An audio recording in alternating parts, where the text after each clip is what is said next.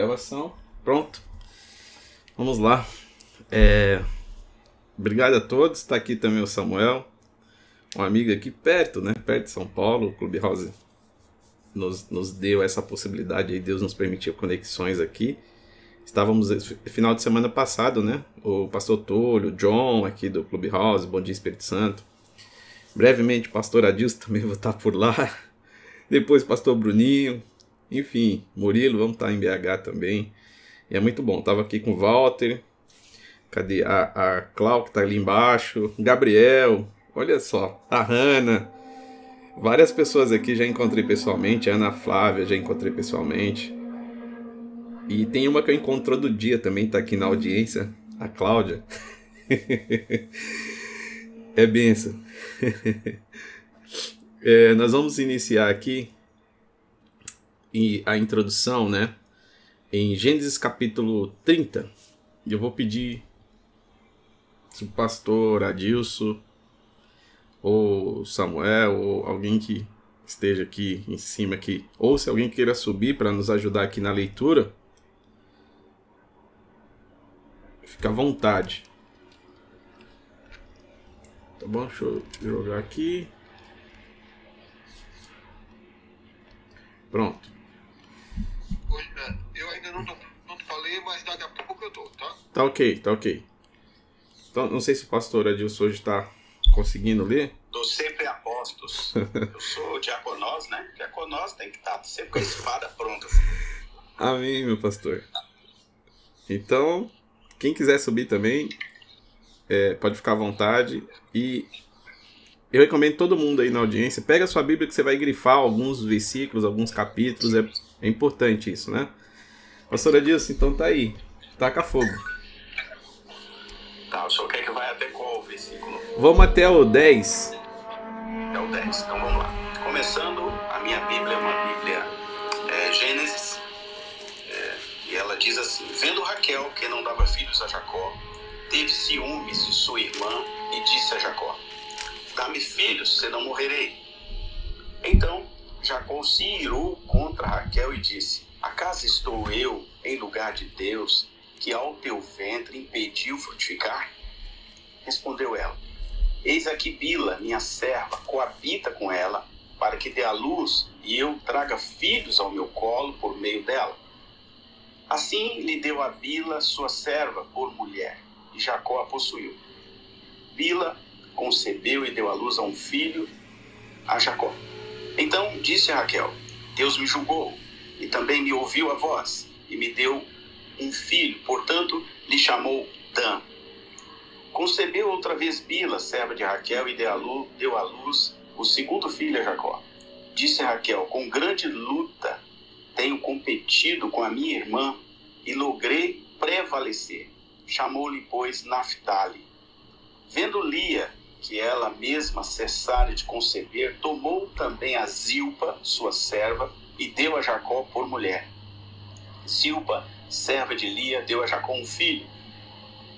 Pronto, até o 10. Ok. Então nós vamos de 10 em 10, se não me engano vai até o 40 aqui. E, pastor, adiós, se eu quiser, quando ler assim, você já pode ir dando os, as chaves aí, soltando, fica à vontade, viu? Estamos em casa aqui, os meus amigos estão aí, estão em casa. Tá bom. Ó, uh, primeiro, nós temos aqui uh, dois filhos de Bila, a serva, né? Nós temos também nessa história aqui dois filhos de duas servas. Eu só colocando alguns pontos aqui que nós vamos ter lá na frente. Nós vamos falar um pouco sobre o feminismo. E Raquel, né? Eh, ela, ela fala uma profecia e acontece. Mas acontece quando ela sai, ela está regredindo, ela está regressando para sua casa. Então ela disse: Olha, dai-me filhos. Ela já começa assim a história, né? Ela tinha uma certa inveja da sua irmã, porque a sua irmã poderia dar filho e ela não. Lembrando, só para recapitular, né? A gente está falando de duas esposas, a qual Jacó se casou, né? É, com aquele acordo que ele faz com Labão é, Raquel e Lia. A, Lia, ela, a Raquel e a Lia são irmãs gêmeas. Jacó e Esaú também são irmãos gêmeos. quando Jacó e Esaú nasceu, também na casa de Labão nasceu duas irmãs, porque Deus já havia reservado, né, para Esaú a Lia e para Jacó a Rebeca. A Rebeca não, a Raquel. E o interessante é que Esaú ele não estava focado nisso, ele não queria, ele abriu mão disso. E aí o Jacó ele sai, né, de casa depois do acontecido, só bem resumido aqui, recapitulando e vai à casa do Labão. Ele encontra no meio do caminho. Lembra que falamos na aula da fonte, do encontro na fonte? Isso aí, para quem não viu, vai lá na próxima, na, última, né? Que nós último que tá lá no YouTube gravado. Entra lá e consegue pegar essa parte. E por fim, ele se casa duas vezes, né? Mas agora ele vai ter que se casar com a primeira, a Lia, e depois ele vai se casar com a Raquel. São duas esposas que era uma para cada irmão. E ele acaba, deixa eu subir aqui. E ele acaba uh, fazendo isso. Ele engana, ele engana através da comida e também ele é enganado através da bebida, né? Quando foi para se casar, seu sogro foi lá, deu um bom vinho lá, alguma coisa ali. Ele ficou enganado ali, alterado pelo vinho que tinha bebido e foi enganado também na bebida, assim como ele enganou na comida. E ele paga por isso, né? Ele paga é, por essa questão do engano. Mas lá na frente ele tem um encontro com Deus e toda essa história vai sendo aí ajustada. Pastor? Oi. Queria te fazer uma pergunta para as boa tarde, né? Bo boa tarde, boa tarde. Como você viu que as, as, as meninas eram gêmeas? Uh, porque as duas, as duas elas, elas nasceram. Por exemplo, tem coisas na Bíblia é, que nós vamos ver pela data de nascimento. Por exemplo, quando você vai em Gênesis capítulo 5, se eu não me engano, deixa eu ver aqui, Gênesis 5, nós vamos, nós vamos ter ali que Noé, ele teve três filhos. Deixa eu só pegar aqui. Gênesis, Noé tem três filhos, e esses três filhos esses três filhos, cadê, cadê, cadê, cadê? Esses três filhos de Noé, e todos eles nasceram no mesmo ano, tá? Mas a Bíblia não deixa isso de forma clara. Ela fala o seguinte: teve Noé, se eu não me engano, com 500 anos, sem Cã e Jafé. Como que Noé vai ter com 500 anos três filhos? Teria que ser um com 500, outro com 501 e outro com 502. Para ser para ser três filhos, um em cada ano, né? Se é com a mesma esposa. Então Noé tem com a mesma esposa três filhos com 500 anos. Por isso que Sem, Cã e Jafé são filhos gêmeos também. Então são associações que você vai pegando e vai desenhando sobre a Bíblia. Uh, as duas, uh, quando você pega Jacó e Esaú, eles são irmãos gêmeos. Porém, como assim, Jean? Mas um nasceu, lembra? Do, um pega no calcanhar do outro, Jacó pega sobre o calcanhar, Esaú ele vem na frente, porque, claro, os gêmeos vai nascendo um por vez, mas nasce no mesmo dia, né? E por isso eles são considerados gêmeos. Então, Deus já havia preparado, Deus já havia preparado, numa outra aula anterior, acho que antes da anterior, antepenúltima aula, eu explico mais sobre isso. A gente vai narrando lá nos versículos, nos capítulos. Eu, deixa eu tá só. Bom, obrigado. Tá bom? Quer ver outro exemplo que a gente pode ter que é bem curioso? Por exemplo, lembra quando Abraão ele foi sacrificar Isaac? Naquele mesmo momento que ele está sacrificando Isaac, na casa é, é, onde Labão está, é, nasceu Rebeca. No mesmo momento que Deus está ali ordenando para Abraão sacrificar Isaac, naquele exato momento, ali que Rebeca Rebeca é, na casa na casa de Labão, que era parente, né? Rebeca é parente, nasce nasce Rebeca no mesmo tempo, no mesmo tempo. E o que isso quer dizer? Isso estava apontando para assim que Cristo é sacrificado, ele é ofertado como na cruz, como cordeiro, né, de Deus que tira o pecado do mundo, naquele momento nasce a sua esposa. Por isso que há essa ligação de datas de nascimento também. Não por um acaso, quando Adão ele vai dormir, que entre aspas, né, para Deus quem está dormindo é que já está morto, é que Deus ele usa uma figura de linguagem que para nós assim, Deus não só colocou Adão para dormir, Porque a Bíblia vai dizer que Adão entrou no sono profundo. Ali era para nos dizer o seguinte: para que você entenda que Adão, eu estou matando Adão temporariamente. E quando ele acordar, eu vou ressuscitar. E quando ele ressuscitar, vai ter do lado dele uma mulher. E da mulher ele vai formar uma esposa. Assim foi com Cristo. Cristo morre na cruz. Depois de ali, quando ele é furado na sua coluna, lembra de Adão, né? Ali de Cristo sai água e sangue. Porque naquele momento da cruz a um novo nascimento. Que é o nascimento? A sua esposa. São, são associações que você vai fazendo e vai entendendo o antigo e o novo. Porque sempre o antigo ele também está apontando para o novo. Essa é a ideia de clarificar o que acontece no novo. Vai lá, Samuel. Quem é que eu tô achando? Ah, Samuel, desculpa. Pode falar.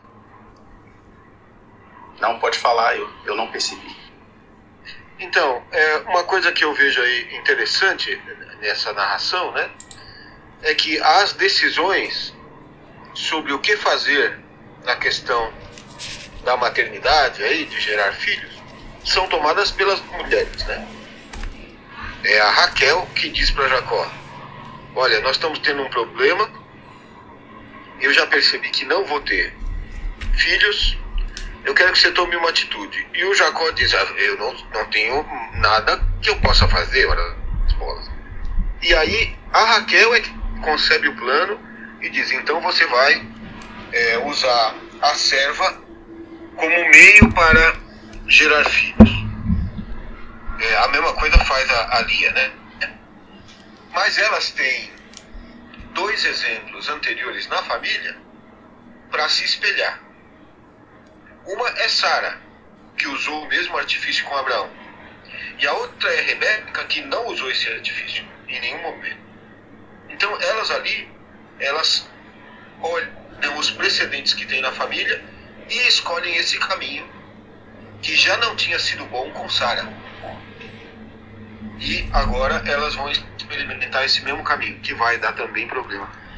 Então, é, é já que estamos falando de feminismo, você vê um protagonismo, grande das mulheres, não só como aquelas que carregam os nenês e depois os trazem à luz, mas também nas decisões que os homens acatam e obedecem. Né? Acabei. Ok, Samuel, muito obrigado. É, a pastora disse. Deixa eu falar chave aí, né? A chave quando o Jean fala que enganou pela comida e foi enganado pela bebida, aí é a chave da ceia. Né? Aí depois vem Jesus para consertar os erros todos dos enganos que estão na palavra. Né? Então ele vem e o simbolismo da quebra de todo esse engano é meu sangue e meu corpo. Tá? Só para fechar aí, quando ele diz, né, esse é o meu corpo que é da voz, esse é o meu sangue, é da voz, a nova aliança, né? Agora uma aliança perfeita, né? É, de acordo com a vontade do meu Pai. Então aí Jesus está voltando. Por isso que ele diz assim: Eu não vim acabar com a lei. É isso que muitos pastores não entendem, meu Deus. É Jesus. Eu não vim acabar com a lei. Eu vim cumprir a lei. Toda a Torá é cumprida em Cristo Jesus. E quando ele cumpre a Torá, aí agora. Foi enganou o irmão pela comida e foi enganado pela bebida. Presta atenção nos detalhes. Você tem que prestar atenção nas chaves proféticas que estão inseridas no contexto da palavra. Amém. Boa. Boa, boa. Alimentação e a bebida. É, o que. Ontem nós tivemos a sala com o Samuel sobre alimentação e as pragas, né? As pragas na Bíblia. E o que você come determina se você vai ficar vivo ou se você vai ficar morto. Foi assim desde o Éden. E assim com Jesus. Por isso que ele diz: aquele que não comer e não beber não tem parte comigo. Pronto. Ele está só voltando. Se um comeu e morreu, agora nós comemos para estar vivo nele. É o alimento. Continua sendo pelo alimento. Né? E, e quando o povo sai do Egito, Deus também troca o cardápio do povo. A alimentação. Por que alimentação? Até o Samuel tocou nisso ontem. Se você tem um, um diagnóstico rápido, é assim: o pastor Túlio está aqui, ele pode provar isso. Quando ele come alguma coisa com açúcar, o que acontece com o seu sangue? A glicose aumenta e me dá dor na cabeça, dor na nuca. Tá, então a comida ela influencia no sangue. Por isso que Jesus. Assim, eu sou diabético também e eu tenho que tomar todo cuidado, né? Então eu sei certas dosagens de comida que eu tenho que comer, as comidas que eu tenho que evitar, eu comer na hora eu sim. Na hora, é imediatamente, não demora nem duas horas, não. E na ausência da comida aí entra a parte de Jesus. Quem não come e não bebe não faz parte de mim. Na ausência dela também me faz mal, porque a glicose por duas vezes, por estar tá viajando e a gente está em momentos é, é, não, pro, não apropriado para aquele momento, abaixou minha glicose duas vezes, e aí eu tinha que repor então o açúcar. Então é, é o equilíbrio. Boa. Ó, como foi dito aqui pelo Samuel em Gênesis, Gênesis 30, verso 2, indignou-se Jacó com Raquel e disse: Porventura estou eu no lugar de Deus? O que, que, que, que é a associação que a gente faz aqui? Gênesis capítulo 20, o verso 18 e o 29 31, como disse Samuel aqui, ela, ela tem por experiência os fatos que já aconteceram lá em Abraão, desde Abraão. Isso volta a se repetir, né? É, é uma tendência que vai das famílias. Desde Abraão também, quando ele é, vai dizer que ele vai ali passar né, pelo rei, dizendo: Olha, essa aqui é, é uma amiga só, não, não vai declarar justamente que era a sua esposa. E isso gerou um problema sério que nós vamos ler aqui. Eu creio que nós vamos passar por isso. Mas vamos lá. 1 Samuel, se alguém tiver condição aí de abrir, 1 Samuel capítulo 1, o verso 11 e o 19. Nós temos essa questão. Ela disse: Olha, dai-me filho, senão eu morro. E realmente ela vai morrer quando vai retornar para casa. Isso tem um, tem um sentido profético aqui, tá? Claro que ela profetizou e aconteceu sobre a vida dela, mas entre nas entrelinhas ela está dizendo o seguinte: quando eu estiver retornando para casa, só existe uma maneira depois da morte. É como? É quando o filho vier. Mas se o filho não vier, eu continuarei morta. Há, há, um outra, há um outra nas entrelinhas, há uma mensagem nas entrelinhas, porque ela perde a vida quando tá para acontecer o segundo filho no retorno para casa. Ela só começa a gerar no retorno. Ela tá estéreo e, e só vai acabar sua esterilidade quando vai retornando para casa. Nós vamos entrar sobre isso aqui já já sobre a igreja que está retornando para casa e o que Deus está para fazer nesses dias. Né? O que ele tem feito e o que ele está para fazer nesses dias é muito profético também. Uh, ela está dizendo o seguinte: olha, eu sei que o segredo está sobre o filho. Lembra lá de Adão e Eva? Da semente da mulher nascerá um. Então ela está dizendo: o segredo sempre esteve no filho. Sempre esteve no filho. Desde Adão e Eva, né? Quando Adão sabia que se ele comesse do fruto ele ia morrer, mas Deus mostrou para ele que quem morreria primeiro era o filho, e foi o filho dele, de Adão, que ofereceu uma oferta ao Senhor. Tudo aquilo era para numa numa figura de linguagem apontar para Jesus. Tipo assim, Adão, a sua sorte é que o meu filho morre primeiro. E por isso você vai permanecer vivo aqui para você entender os mistérios. Que o que te mantém em vida ou seja, o que vai te trazer a eternidade, o retorno para casa, é o filho, a morte do filho. E o filho de Adão é aquele que faz o sacrifício ao Senhor e é morto pelos seus irmãos. Não, por um acaso aconteceu com Jesus também, né? O filho. Esse é o meu filho amado. Uh, bom, se, se alguém achou aí, 1 Samuel, capítulo 1, aí nós vamos ter lá a figura de outra mulher. É, capítulo 1, verso 11 e o 19. 1 Samuel capítulo. Que, que Pode ser, pode ser, Samuel, por favor. Esse é o seu livro. é, pois é.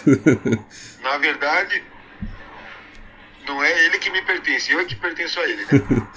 Exato. É, Samuel, capítulo 1, versículo 11, diz assim: falando de Ana, né? E fez um voto dizendo: Senhor dos exércitos, se benignamente atentares para a aflição da tua serva, e de mim te lembrares, e da tua serva não te esqueceres, mas a tua serva deres um filho homem, ao Senhor o darei todos os dias da sua vida, e sobre a sua cabeça não passará navalha. E 19, já? Isso, 19. No verso 19 diz assim: E levantaram-se de madrugada e adoraram perante o Senhor, e voltaram, e chegaram à sua casa em Ramá. E Eucana conheceu a Ana, sua mulher, e o Senhor se lembrou dela. Pega essa palavra aí. Eucana conheceu a Ana, sua mulher. Aí a gente vai falando as palavras, vai perdendo o sentido delas, né? O conheceu, como assim? Eles não eram casados? Como é que eles se conheceram naquele momento? O que Deus está nos dando aqui é uma chave. Lembra que Jesus falou: "E conhecereis a verdade, e a verdade vos libertará"? Então, conhecer aqui e o conhecer lá, ele está falando, você vai precisar ter uma intimidade com a verdade. E quando você tiver uma intimidade com a verdade, que é Jesus, ele diz: fecha a porta do teu quarto. Então, isso é: fecha a porta do teu quarto e ora. Se fala sobre intimidade. Veja que assim que Ana orou, ela vai por uma intimidade e conheceu. E naquele momento ela concebeu um filho. Por quê? Toda vez que você fechar a porta do teu quarto, conhecer, que é se relacionar com uma intimidade, que é Jesus, ele vai gerar em você um filho chamado liberdade. E conhecereis a verdade, e a verdade vos libertará. Então, isso trata-se não é de ouvir falar, não é, ah, eu ouvi, eu conheci é, é, é fulano de tal. Não. O conhecer aqui não é de saber que aquela pessoa existe, mas é de ter intimidade com ela. Por isso que Jesus diz: aos que creram, ele falou isso. Não foi para todo mundo. Então nós precisamos entender. Aqui uma mulher está pedindo filho. E o que, que ela faz? Ela ora. O sacerdote não estava entendendo o que estava saindo dos seus lábios. Mas ela, agora, depois de orar, que a oração é uma intimidade com Deus, ele vai nos ensinar como fazer isso. Fecha a porta do teu quarto e ora. Que o vosso pai, que vem em secreto, né? Aí, dentro do secreto, ela conseguiu o quê? Um relacionamento que te levou uma libertação. Ela está livre. Por isso, o evangelho não é carregar uma Bíblia debaixo do braço mas em ter intimidade com ela. Porque ela vai gerar em você a libertação. A libertação. Foi porque foi para isso. Foi para a liberdade que Cristo te libertou. Se verdadeiramente o Filho te libertar, então sereis livre. Ele está sempre associando esse conhecimento com um relacionamento íntimo. Uh, nós temos essa história de uma outra mulher também que não poderia dar filho. Só para lembrar, né? Sara não pode ter filho. É, Rebeca também não pode ter filho. E agora Raquel não pode ter filho. As três esposas.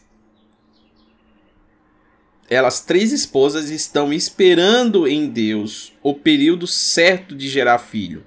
Quando a gente pega lá em Gênesis, se eu não me engano, Gênesis capítulo 20 e Gênesis 29, é, quando nós pegamos a história, quando nós pegamos a história, lembra de Abraão, quando ele é, Sara não pode ter filho. Aí o que ela faz? Samuel até citou aqui, ela oferece a sua serva. Só que chegou um momento na vida de Sara que Deus falou o seguinte, ó, abri a madre. A partir de agora, você pode gerar filhos. Só que o inimigo como é sujo, né? Nesse exato momento que ela poderia estar gerando filhos, o, o Abraão vai a uma terra e quando ele chega nessa terra, ele disfarça. Ele diz: Olha, não, eu não posso, eu tô com medo que me matem. E eu não posso dizer que você é minha esposa. Olha o perigo que Abraão estava gerando. Por que o perigo que Abraão estava gerando? Porque naquele momento a sua esposa estava fértil. Então o rei da cidade pega sua esposa. Aí Deus vai a ele em sonho e diz: Opa, você não vai tocar não. Por quê? Porque ela está fértil. E se você fizer qualquer coisa com ela, ela pode gerar um filho. E se ela gerar um filho agora, ela está gerando fora da promessa. Quem tem que fazer isso é Abraão. Por isso ela está fértil. O inimigo sabia sobre isso. E é, isso é tão, é, tão, tão, tão de Deus que no momento que ela ficou fértil, todas as outras mulheres da cidade ficaram estéreo. Está no texto. Por quê? Porque Deus abre a madre da esposa de Abraão, mas fecha todas as outras da cidade. Por quê? Porque Abraão disse que ela não era sua esposa. Então Deus está dizendo: então fora também você não pode gerar. Então qualquer mulher, se alguém te oferecer qualquer mulher, você não pode gerar. Ninguém na cidade pode gerar. E aí o rei tem essa visão em sonho. É, o rei tem essa visão em sonho. E Deus vai alertar ele sobre isso. Ó, é, é, eu vou ler aqui o verso 7. Vai dizer bem assim: Agora devolva a mulher ao marido dela. Ele é profeta. E orará ao seu favor, para que você não morra. Mas se não devolver, esteja certo de que vocês todos serão, vocês todos morrerão. Na manhã seguinte, Abimeleque convidou todos os conselheiros. Quando lhe contou tudo o que acontecera, tiveram o medo. Depois Abimeleque chamou Abraão e disse: O que fizeste conosco? O que foi que o que foi que eu pequei contra ti para que trouxesse tamanha culpa sobre mim e sobre o meu reino? O que me fizeste não se faz com ninguém. E perguntou Abimeleque a Abraão: O que te levou a fazer isso? Abraão respondeu e disse a mim mesmo: Certamente ninguém teme a Deus nesse lugar. Irão matar-me por causa da minha mulher. Além disso, na verdade, ela é minha irmã por parte de pai, mas não por parte de mãe. Isso é uma verdade também, tá? E veio a ser minha mulher. Então, quando ele disse, ele falou uma meia verdade, né? Ali para o rei.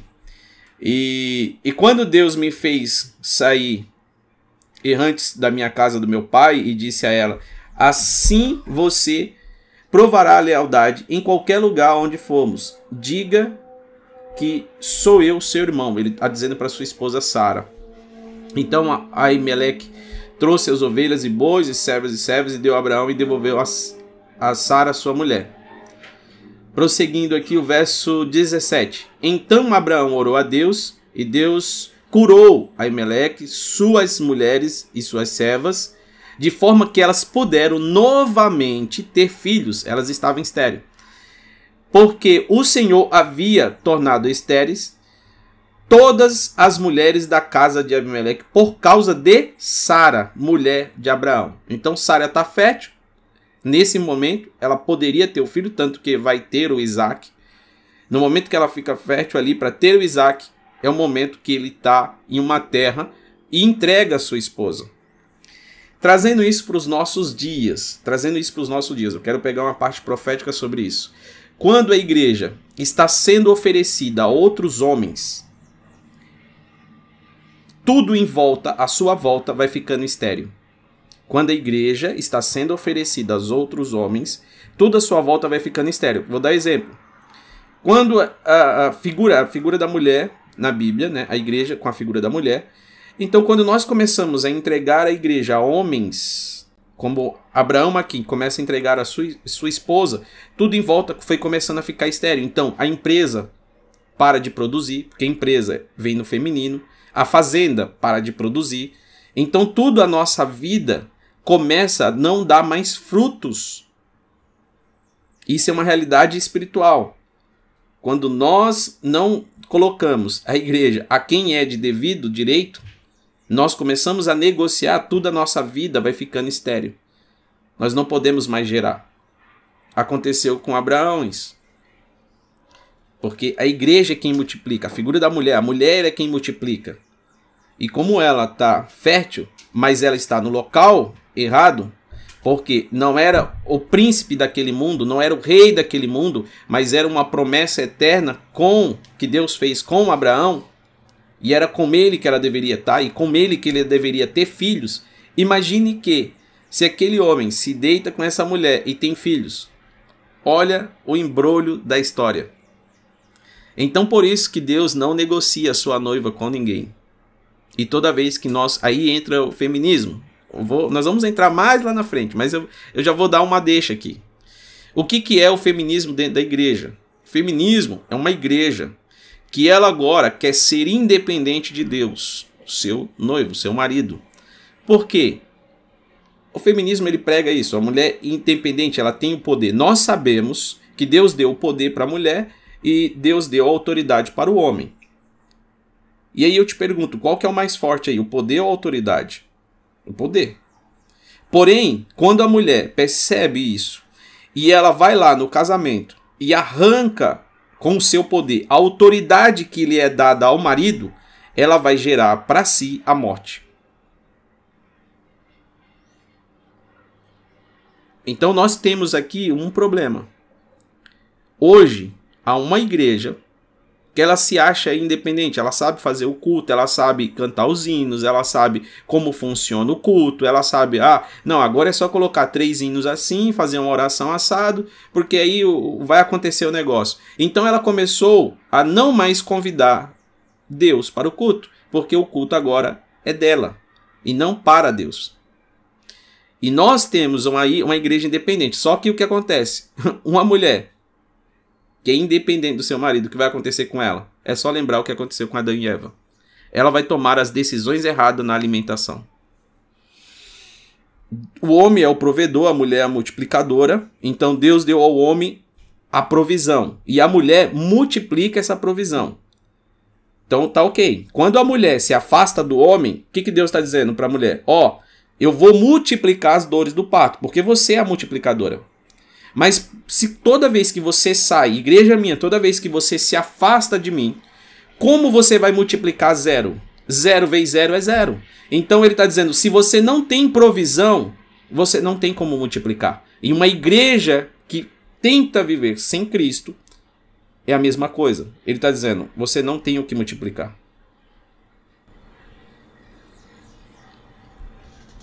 Amém? Até aqui?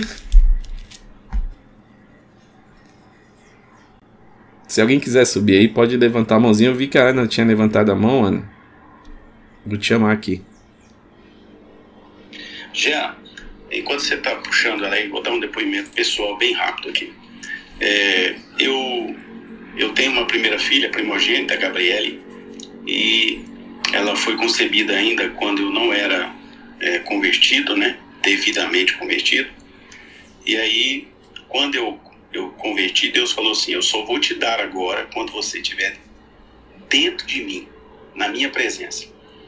E aí eu, no primeiro momento, eu era novo convertido, não entendi muito bem, assim, aí com um jeito, um pastor me fala uma coisa, me fala outra, eu comecei a entender. Aí eu subi para os montes. Foi o período que eu mais fiquei no monte. Aí quando tinha aqueles movimentos de monte, né, que a gente via luz, via fogo, eu passei por aquele tempo lá.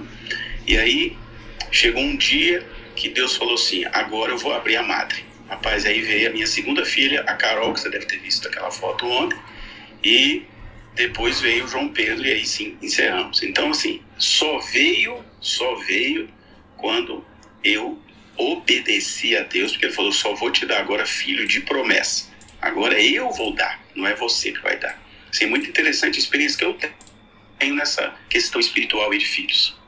Agora você olha a Carol, você vai vir aqui na minha igreja, você vai ver a Carol João Pedro servindo a Deus completamente. Negócio impressionante, rapaz. É impressionante. E foi ele que trouxe, sabe? Muito, muito linda a minha história nesse aspecto aí. E, e Sara, Sara, é, é, tem um fator interessante aqui na língua portuguesa, né? É, quando a gente vê o seguinte, a Sara ela tá ali naquela região, ela tá fértil, então Deus vai alertar o rei Abimeleque sobre sonhos Abraão tá ali, olha que cenário, né? Mas quando nós voltamos a ouvir a Deus, a figura da mulher ouvindo a Deus, a igreja que ouve a Deus, que não quer ser independente, porque ela, ela é dependente, eles estão alinhados. A, a mulher é submissa. O que, que é isso? Submissão. Deus deu uma missão, Cristo e a igreja, é o casamento. Então todo casamento ele tem que estar alinhado ao exemplo de Cristo e a igreja. O modelo é Cristo e a igreja. Então, quando a mulher está submissa ao seu marido, não é que a mulher está lá embaixo. Não. É uma submissão. Então, Deus, o próprio Jesus vai dizer bem assim: olha, se vocês entenderem o relacionamento de Cristo e a igreja, ninguém mais segura. Por quê? Porque ele está dizendo: todo aquele que for submisso a ele fará obras maiores. Então, uma mulher que entendeu o princípio da submissão fará obras maiores. Assim é a igreja. A igreja que entende o princípio da submissão fará obras maiores. Mas se ela não estiver debaixo da submissão, ela não fará nada. Porque sem mim nada podeis fazer. Foi assim que ele deixou claro. Então, esse o feminismo dentro da igreja, ele só revela o seguinte, a igreja está doente. Ela quer ser independente. Ela quer ter autoridade e o poder junto. Só que a Jesus disse: Foi-me dado todo o poder nos céus e na terra. Então ele vai entregar a igreja, mas lembre-se, a fonte é ele. E Sara, e é, Sara ela está na, na, num reinado estranho, de uma terra estranha. Mas Deus vai dizer bem assim, ó, o Abimelech, vai a Abraão, porque ele é profeta. E se ele orar, eu vou te sarar. Sara, Sará. Então vamos lá. Se o meu povo, que se chama pelo meu nome, se humilhar e orar, eu ouvirei dos altos céus e sararei a sua terra. Vamos pegar a palavra sararei. Sararei. Pega essa palavra sararei e, e vamos separar aqui no português, ó. É, digita aí, digita aí, escreve aí a palavra sararei. Aí você vai pegar a palavra sararei e você vai fazer um tracinho depois de Sara. Aí vai ficar rei. E vai ficar Sara. Sara não podia ter o filho com o rei daquele mundo. Porque Sara foi escolhida assim como Vasti. Olha só feminismo aqui de novo. Vasti, quem que é Vasti? Vasti é uma esposa que disse: Eu vou fazer a minha festa. Vai ter o meu alimento. Ela não queria as comidas do rei. Por isso, ela decidiu fazer a festa dela. E volta para o alimento de novo, a alimentação. Lembra de Adão e Eva. Quem escolheu pegar primeiro o alimento? Então, a independência aqui foi o seguinte: olha, eu vou fazer a minha festa e ele faça a festa dele. Então, uma esposa que não queria desfrutar nem estar presente na festa do seu esposo, seu marido. Aqui está simbolizando Cristo, a igreja novamente. Está dizendo bem assim: existe algumas pessoas que querem caminhar do jeito dele. Querem comer o que eles acham que tem que comer. Querem fazer o que eles acham que tem que fazer. Ok. Eu estou nomeando e abrindo vaga para a coroa. Por favor, encontre uma mulher que seja submissa. E quem eles encontram? Esther. Esther é aquela que está. Veja que tanto Vasti como Esther elas estão dentro do reinado.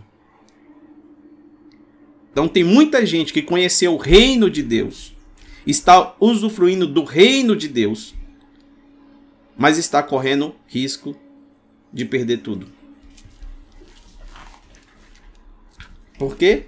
Porque o empoderamento feminino, empoderamento feminino, é quando ela descobre que tem o poder e usa o poder para remover a autoridade que está somente em Cristo. Eu estou pegando Cristo e a igreja e também fazendo um paralelo entre o casamento do esposo e da esposa. Porque o primeiro sempre é a base, Cristo e a igreja. Então, quando ele diz sararei a sua terra, até o nome, né? Sararei, é Sara, rei. É o rei que Sara. Fazendo essa, esse paralelo aqui com o nome dela. Nós precisamos entender isso. Tem três mulheres estéreis, agora nós estamos falando sobre em Gênesis 30, tem a terceira, e ela disse: Dai-me filho, senão eu morro. Ok, você vai ter, mas no tempo certo. No tempo certo. Então, nós que somos submissos a Deus, vamos ter que aprender o princípio do tempo. Tem muita gente antecipando coisas e Deus está permitindo isso. Deus está permitindo. Você quer colocar outra pessoa no lugar para ter o filho mais, mais rápido? Ok. Lá na frente nós vamos ver aqui, decorrendo, que isso vai gerar um sério problema. Vamos continuar então? Tem mais alguém querendo falar alguma coisa sobre, sobre isso? Senão a gente continua aqui. Gênesis 36. Pode ser? Bila dá luz a um filho, homem, e o seu nome será Dan, que significa juiz. Olha, olha só isso. Raquel não pode ter filho, entrega a sua serva, a sua serva tem um filho, e qual que é o nome do filho? Dan. Cara, isso é isso é é violento, sabe por quê? Quando a gente vai ler as tribos em Gênesis 49, 3, para quem quiser anotar, e Apocalipse 7, do 4 ao 8, você vai ver que a tribo de Dan, ela não consta em Apocalipse. Ela foi substituída. Vai encontrar lá quem? Manassés. Dan não aparece nas tribos, nas relações de tribos, porque Dan ele tem essa questão do juízo, de julgar e, fa e fazer a moderação entre os povos ali, a tribo de Dan. Tem bastante gente, se eu não me engano, Dan tinha 62.700 homens. Tá lá em Números capítulo 1. É, então tinha muita gente, 17 cidades, mas agora Dan fica fora. Por quê? Idolatria. Então Raquel troca a si mesmo por uma mulher. Essa mulher dá luz a um filho e o filho vai gerar uma tribo e essa tribo vai trocar Deus por uma idolatria. Consequência. Idolatria. Substituir Deus por outros deuses.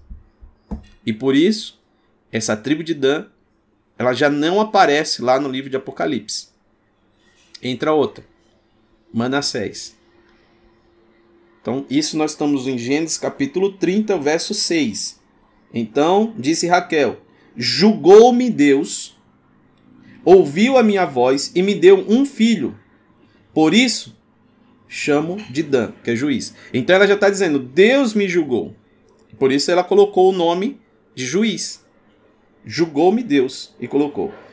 A Bila, serva de Raquel, voltou a conhecer, de novo, conhecereis, né? Conhecer a Jacó e deu à luz ao segundo filho. E disse: Com grandes lutas tenho rivalizado com minha irmã e tenho vencido.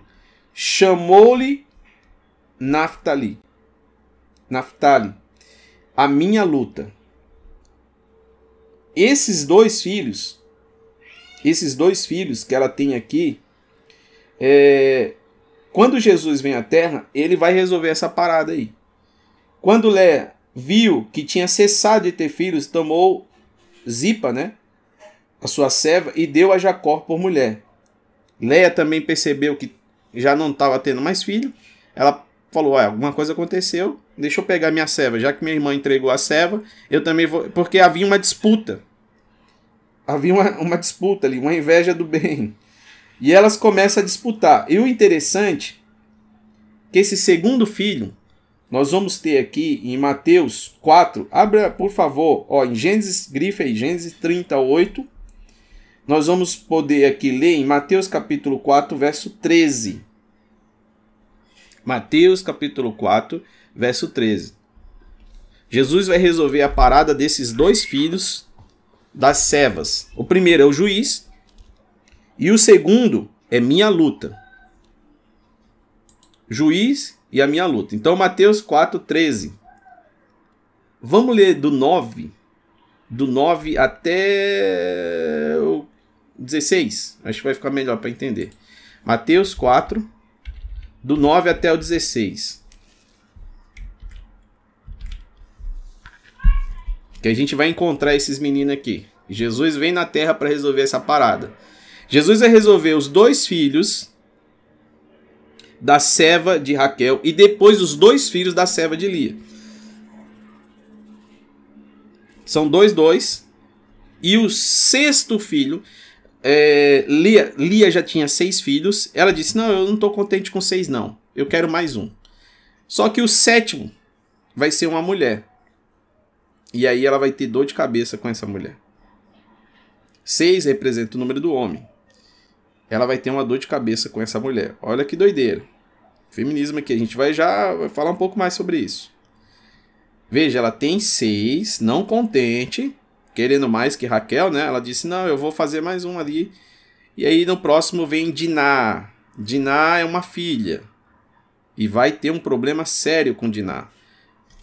Nós vamos ler lá na frente. Mas antes disso, eu queria ver esses dois filhos aqui, né, da, da Bila, que Jesus vai encontrar aqui na terra e resolver uma parada. Jesus vem reparando o que a gente fez aqui, né? A humanidade fez como desgraça, Jesus vem reparando com a sua graça. E ele vai nos lugares para que se cumpra a profecia. Então, Mateus capítulo 4, do verso 9 até o verso 16. Quem pode ler?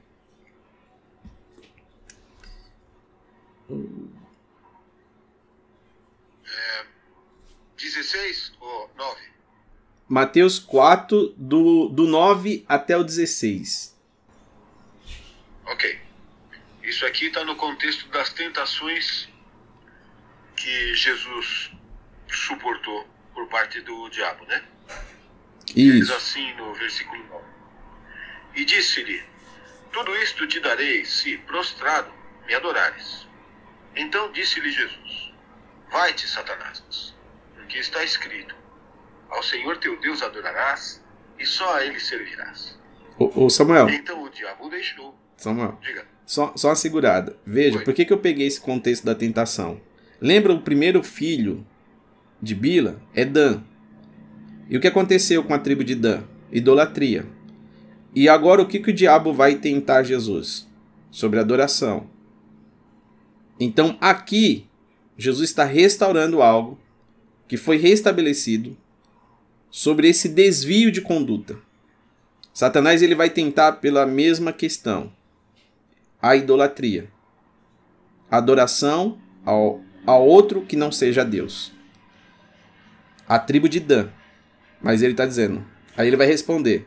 Jesus responde no verso 10. Pode continuar, por favor. Desculpa interromper. É, no, no 11, né, agora? Isso. Então o diabo o deixou, e eis que chegaram os anjos e o serviam. Jesus, porém, ouvindo que João Batista estava preso, voltou para a Galiléia e, deixando Nazaré, sua cidade, foi habitar em Cafarnaum, cidade marítima, nos confins de Zebulon e Naftali, para que se cumprisse o que foi dito pelo profeta Isaías, que diz assim: A terra de Zebulon e a terra de Naftali junto ao caminho do mar, além do Jordão, a Galiléia das nações, o povo que estava assentado em trevas viu uma grande luz. Aos que estavam assentados na região e sombra da morte, a luz raiou. Bom, só voltar aqui ao verso 12. Quando Jesus ouviu que João tinha sido preso, voltou para a Galiléia. Então Jesus ouviu, ó, João tá preso? Tá. Então, agora eu vou iniciar meu ministério. Porque João, ele era para ter parado, né? João ele veio para apresentar o caminho.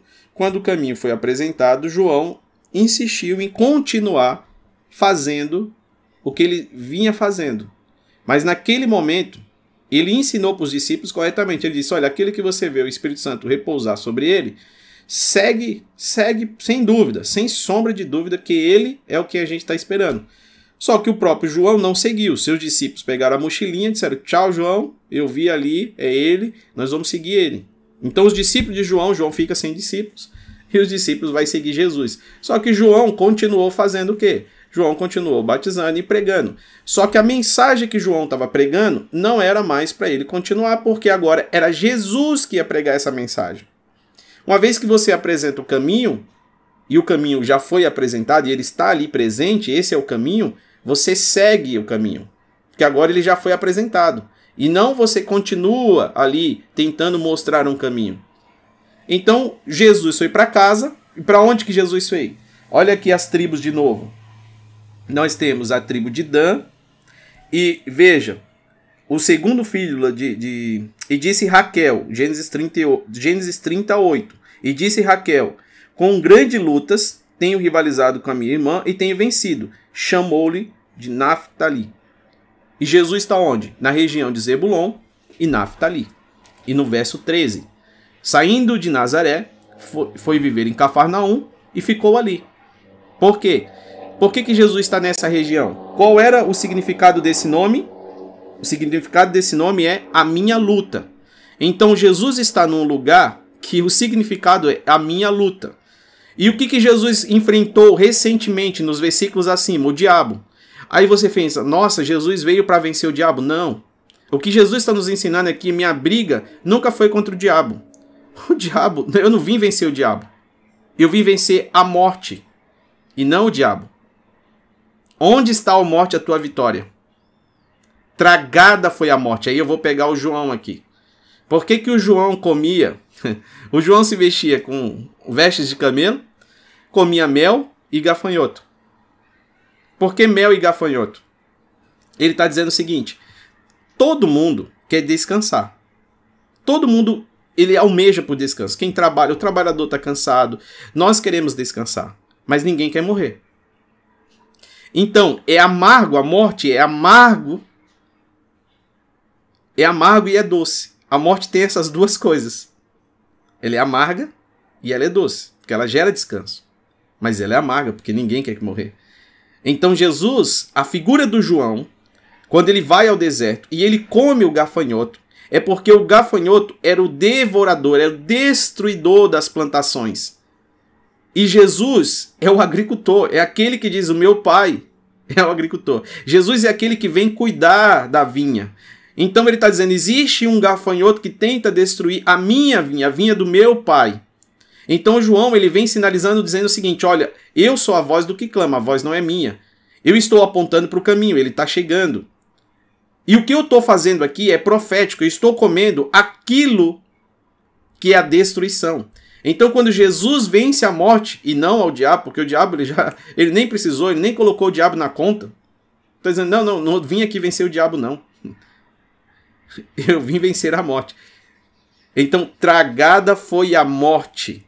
Por isso, João ele vem comendo aquilo que estava tragando a plantação. Porque tudo começou em uma árvore. E os gafanhotos ele vem para destruir uma plantação. Aí Jesus está dizendo o seguinte: Olha, o João está comendo para apontar sobre mim. Tragada foi a morte. Eu comi aquilo que tragava. Tragada foi a morte. Então isso fala sobre comer algo. ele come a morte. Ou é, come o devorador. Ele traga o devorador. Tragada foi a morte. Aonde está a tua vitória? Ele vence a morte. Ele não vence o diabo. O diabo já era, estava vencido já faz tempo. Isso aí, a luta de Jesus, ele vem mostrar quando ele vai ser tentado no deserto. Ele está dizendo: sabe, sabe por que eu estou aqui em Zebulon e Naftali? Sabe por que eu estou nesse lugar? Porque disse uma mulher, alguns anos atrás, dizendo o seguinte: verso, Gênesis 30, verso 8: Disse Raquel, com, com grandes lutas tenho rivalizado com a minha irmã e tenho vencido. E chamou de Naftali, a minha luta. Então Jesus vai a esse lugar dizendo: A luta é minha, João. João pode parar, João. Só que o João não parou. Aí a gente vai ver, olha só, por João não ter parado, por João não ter parado, Jesus não, Jesus ficou parado. Então, se João continua, João está estravando, entre aspas, o ministério que Jesus veio fazer. Veja o verso 17. Samuel, pode ler de novo o verso 17 do, do Mateus capítulo 4?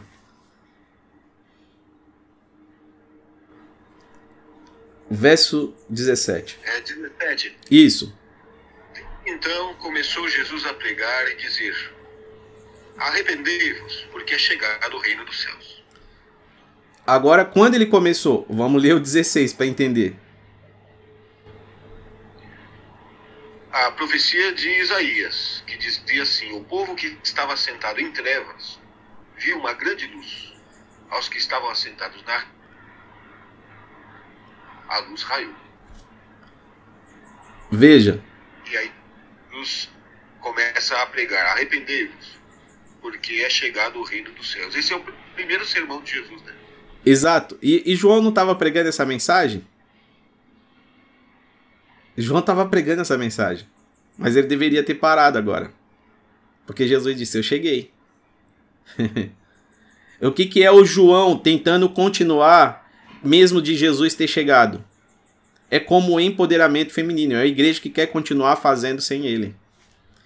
Tá dizendo bem assim, não, qualquer coisa a gente faz inclusive juntos. Eu faço aqui, você faz daí. E Deus está dizendo, não, sem mim nada podeis fazer. Eu não te chamei, Deus não te levantou e Deus não te fez aqui vir a essa terra para você fazer a obra de Deus. Nem Jesus veio fazer a obra de Deus na terra. Jesus veio cumprir aquilo que estava escrito. Então nem Jesus veio fazer a obra de Deus. A Bíblia vai dizer para que se cumprisse o que está escrito. Então tem pessoas que estão tristes, ah, não estou conseguindo fazer a obra de Deus. Ele não te chamou para fazer a obra dele, ele te chamou para estar com ele. Porque ele mesmo disse: sem mim nada podeis fazer. Então é para você estar com ele naquilo que ele já fez. Pois todas as coisas ele já terminou. Então eu só preciso entrar no, nesse ambiente. Como se chama esse ambiente? Jesus. Ele disse: Vinde a mim, todos vós que estáis cansados. Ele disse: Olha, nenhuma condenação há para aqueles que estão em Cristo Jesus. Se vós estiverem em mim, as minhas palavras em vós. Então existe um lugar onde tudo já está terminado, onde tudo já está acabado, onde a luta já foi vencida, onde a morte já foi vencida. Lembra que em Gênesis 38, Raquel vai dizer: A minha luta e Jesus está dizendo bem assim: olha, a sua luta, em Efésios, não é nem contra a carne, nem contra o sangue. Sabe por quê? Lembra que uh, um enganou pela comida e o outro enganou pela bebida? Então Jesus está dizendo: na cruz eu já venci. Eu dei a minha carne e o meu sangue. Então a sua luta já não é mais contra a carne nem contra o sangue, porque essa luta já está vencida. Eu já venci. Pastor Adilson, fica à vontade aí também. Se quiser comentar, beber uma água aqui. É, a questão mais importante de entender aí é que é, muita gente ainda não entendeu, né? Talvez eu tenha, nos últimos tempos, assim, estado muito preocupado com isso, porque depois que Deus revela pra gente essa questão, a gente fica mais fácil de compreender. Quando você fala que Jesus veio cumprir a Escritura, e ele disse lá em Mateus, né? Eu não vim é, mudar a lei, eu vim cumprir a lei. Quando você estuda isso profundamente, você se aprofunda nessa questão, aí você começa a entender que a Bíblia, né, que a Torá, ou a Torá, ela é extremamente importante, porque todas as chaves, todos os cumprimentos, as chaves, os detalhes que estão na no Antigo Testamento, Jesus veio para cumprir. Então, assim, eu respeito demais a questão da graça, né? e também respeito quem pensa sobre a graça, quem entende a graça, mas a graça nunca deixou de existir. Né? A graça sempre existiu. Né? Eu costumo brincar que foi a graça que abriu o Mar Vermelho, porque nem existia lei ainda. Então as pessoas às vezes não compreendem bem essa questão de lei e graça. Lei e graça, né?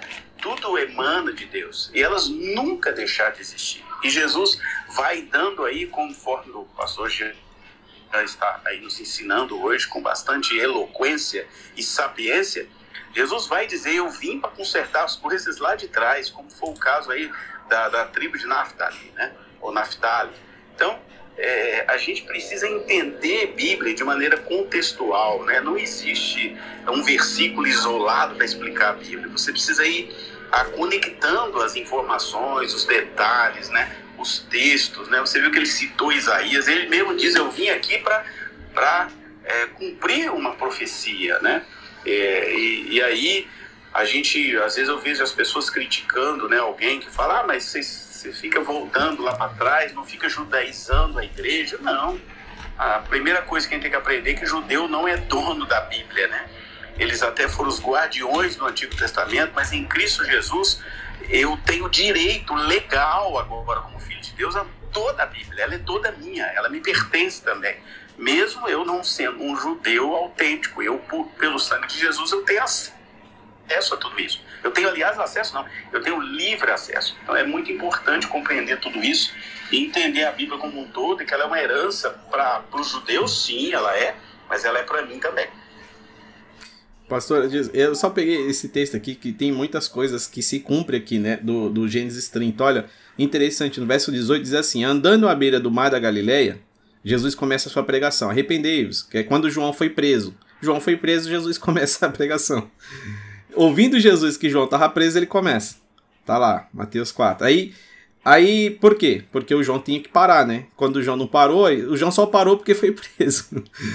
Aí, andando à beira do mar da Galileia, Jesus viu dois irmãos. Olha só. Lembra que uma tem entrega a serva e tem dois filhos, e a outra entrega a serva e tem mais dois filhos. E aqui Jesus vai começar pegando dois filhos e dois filhos. Ó, Jesus ouviu dois irmãos, Simão, chamado Pedro, e seu irmão André, e estavam lançando a rede no mar, pois eram pescadores. E disse Jesus: Siga-me, e eu os farei pescadores de homem. E no mesmo instante, eles deixaram suas redes e o seguiram. Jesus já resolveu com dois, agora falta mais dois. Indo adiante, viu outro dois irmãos, Tiago, filho de Zebedeu, e João, seu irmão, e estavam no barco com seu pai. Zebedeu preparando as suas redes. Jesus o chamou e eles, deixando imediatamente o barco do seu pai, seguiram. Então, olha que interessante. Nós temos lá quatro irmãos que são filhos fora, é, não são filhos da esposa, são filhos de servas, das duas servas. E aí tem as tribos relacionadas, tribo de Dan, é, que nós comentamos aqui. Jesus vai a esse lugar de Naftali ou Nafta.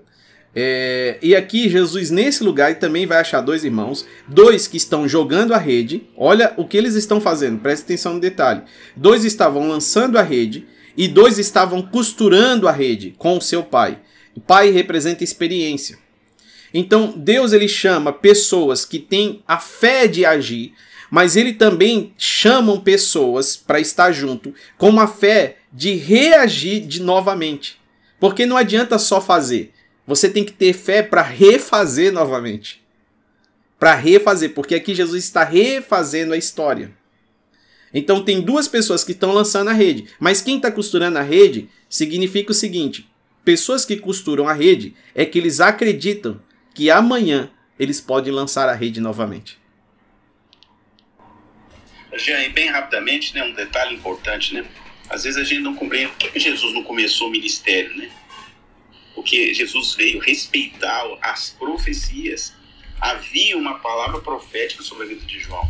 Ele era o profeta. Então ele, ele Jesus aguardou tudo para depois começar. Então assim é muito lindo a gente entender essas coisas, né? Ah, assim, analisando a Bíblia. Tem, tem o Salmo, o Salmo 23, 6. Nós estou falando de dois irmãos, dois irmãos. Tem é, Salmo, dois atributos de Deus ali, duas personalidades, né? Certamente que a bondade e a misericórdia do Senhor me seguirão por todos os dias da minha vida. Salmo 23, capítulo 6. E eu habitarei na casa do Senhor. Então ele fala sobre um retorno à casa. Um retorno à casa. Lembra que Raquel ela vai ter dois filhos, porque ela disse: "Daí-me filhos ou morrerei". Ela vai ter dois filhos só que ela só vai ter filhos no retorno para sua casa. É um período diferente. Ela vai, a sua esterilidade vai acabar quando ela vai retornar para casa. Aí ela tem um filho, José, que é profético. Vamos, vamos ler, vamos continuar lendo lá em Gênesis, agora do, do 11 até o 20. Gênesis 30, do 11 até o 20, né? Nós paramos no 10. Vamos do 11 até o 20, depois do 20 até o 30. Pode nomear, sou eu ou é a Ana Flávia? Eu acho que a Ana não tá com a Bíblia aí, não. Tô sim. Tá sim? Então, qualquer um dos dois aí, fica à vontade. Oi, Gê, tudo bem? Até que filme subiu, hein? Que coisa. É que tá com. De vez em quando o aplicativo tá com bug, né? A gente aceita aqui, mas não aparece para vocês aí. Tá. Eu imaginei que fosse isso mesmo, né? Então é do Gênesis 30 a partir do 11, é isso? Do 11 até o 20. Tá. Vou ler na NVI, tá? Você quer que eu pegue outra versão aqui? Você prefere a Almeida? Eu acho que o pastor Adilson estava lendo na Almeida, né, pastor? Na Almeida 21, então, tá? Pode ser. Então, então disse Leia, afortunada, e deu-lhe o nome de Gade. Depois Zilpa, serva de Leia, deu o segundo filho a Jacó. Então disse Leia: Como sou feliz, as mulheres me chamarão feliz, e deu-lhe o nome de Asser. E nos dias da colheita do trigo, Ruben foi ao campo e achou mandrágoras, e as trouxe para Leia, sua mãe. Então Raquel disse a Leia: Peço-te que me dê as das mandrágoras do teu filho. Ao que Leia lhe respondeu: Não basta. Peraí, desculpa. Não lhe basta ter me tirado um marido? Oh, meu Deus. Queres também tirar as mandrágoras do meu filho?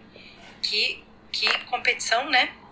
E Raquel prosseguiu: Ele se deitará contigo esta noite em troca das mandrágoras do teu filho. E quando Jacó veio do campo à tarde, Leia lhe saiu ao encontro e disse: Irás unir-me, unir-te a mim, porque de fato te aluguei em troca das mandrágoras do meu filho. E naquela noite Jacó deitou-se com ela. Vai continuando até o Pode, pode continuar, pode continuar, para ficar mais fácil o entendimento. E Deus ouviu Leia, que engravidou e deu a Jacó o quinto filho. Então Leia disse: Deus me deu a minha recompensa, pois dei minha serva a meu marido, e deu ao filho o nome de Sacar. Gosto desse nome, acho bonito. Aí Leia engravidou outra vez e deu Jacó o sexto filho, e disse: Deus me deu um dote excelente, e agora meu marido ficará comigo, pois já lhe dei seis filhos, e deu-lhe o nome de Zebulon. Zebulon. Ah, só, só um tempinho. Zebulon, é, Jesus vai passar ali naquele lugar. Né? Nós lemos aqui em Mateus 4. Zebulon, então, ó. É, Issacar re, significa recompensa. Zebulon significa morada. Então tem uma recompensa, depois tem uma morada. Vai continuando. Ela vai ter o sétimo filho. Pode ler no 21. Peraí que eu tava lendo uma mensagem aqui, desculpa. É, depois ela deu à luz uma filha e deu o nome de Diná. E Deus lembrou-se também de Raquel e ouviu e a tornou fértil, de modo que ela engravidou e deu à luz a um filho e disse: Deus tirou-me da humilhação, glória a Deus. E deu o nome de José, dizendo: Acrescente-me o Senhor ainda outro filho. E aí Acho que até aí, né? É, ó, então peraí.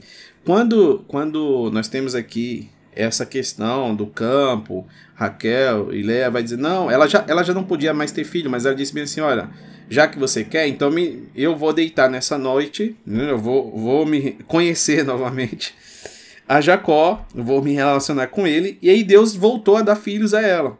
E ela estava no sexto, no quinto, depois foi para o sexto, né? Issacar, recompensa, depois vai para a morada, Zebulon. Ela poderia ter parado aí, seis representa o número do homem, ela tem seis filhos. Quando ela foi tentar, não contente com o que Deus já tinha dado, ela foi tentar mais um, ok, entrou no sétimo. Só que o sétimo veio uma menina. Essa menina, o nome dela é Diná. Diná, Diná, através de Diná, ela vai sofrer e chorar muito. Porque em Diná vai entrar uma desgraça sobre a casa de Jacó. Uma desgraça. No sétimo, que é uma mulher, vai entrar uma desgraça. Olha que interessante. O sétimo, que é uma mulher, vai entrar uma desgraça. Ok. É, aí, Raquel, do outro lado, Deus abre a madre dela justamente quando nasce Diná. Raquel primeiro só tinha filhos da Seva. Agora Raquel pode gerar, e quando ela gera, olha o que ela diz. É, verso 23. E concebeu o Senhor e deu à luz um filho, o qual disse: Tirou-me Deus a desgraça. Opa! Então, o filho de Lia, a última, que é uma menina, Diná, gera uma desgraça.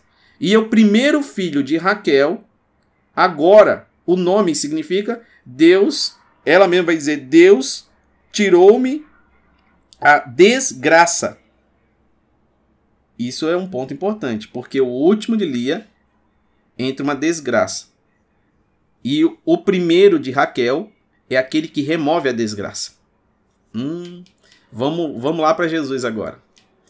José, José, esse nome, né? José já já fala tudo sobre Jesus. Porque o que acontece com a vida de José? É só você comparar, pegar um paralelo e vai vendo o que aconteceu com José e o que aconteceu com Jesus para você ver como, como as coisas se fecham. E Jesus ele vem o quê? O mundo estava em uma desgraça, mas Jesus ele vem nos apresentar a graça que já era e já estava estabelecida antes da fundação do mundo, porque Adão não fazia nada e ele tinha tudo de graça. Então, como disse o pastor, o povo saiu do Egito, saiu do deserto, e eles saíram já na graça. E agia, mas e Deus não fez a lei? Não, Deus tornou escrita a lei, porque a lei já estava no coração. Abraão respeitou, obedeceu e cumpriu toda a lei. Que lei é essa? A lei que Deus já tinha colocado no coração. Mas como as pessoas não estavam querendo obedecer, Deus falou: então eu vou deixar ela escrita. Porque agora vocês não vão ter mais desculpa. Uma vez que vocês lerem, isso vai se tornar público. Assim que vocês não cumprirem, vocês morrem. É simples. Aí o povo falou: não, tá ficando estreito. Mas Deus só deu a lei para quem rejeitou a graça. Deus deu a lei para quem rejeitou a graça. Não quer a graça? Então tá bom, então segue a lei aí. Porque a lei, ela vai te guardar até que você tenha a contemplação da graça. Ela já existe. Jesus já existia há muito tempo mas ela foi manifestada a contemplação, ou seja, eu posso visualizar ela na cruz através do sacrifício de Jesus de uma maneira mais clara, assim como ele fez com Moisés, escreveu nas pedras para que eu pudesse ler de uma maneira mais clara, não só no meu coração, é o desejo dele em tempo inteiro foi que eu simplesmente lesse o que ele colocou no coração, mas como eu não dei ouvidos a isso, aí ele falou: então eu vou deixar isso escrito para que você não tenha desculpa. Agora, preste atenção. Filha de Diná. Vou bem rapidinho nesse texto aqui. Mas ó, a filha, a filha, Diná. Essa menina, ela tá com seus irmãos, com a sua mãe, com seu pai. De repente eles chegaram numa cidade e ela decidiu, mãe, eu vou dar uma volta, vou ver minhas amiguinhas. Tô conjecturando, vou ver minhas amiguinhas, a gente vai sair hoje à noite. Eu tô vendo, tô ouvindo dizendo que vai ter uma festa aí, vai ter um negócio bom aí numas terras aqui próximo, vou lá. Quando ela chegou lá, é, o rei da cidade, o, o filho dele, vai e violenta ela, né? Ou seja, ele faz um. O que a gente conhece hoje. Só um minutinho, chegou uma mensagem aqui. Não, beleza.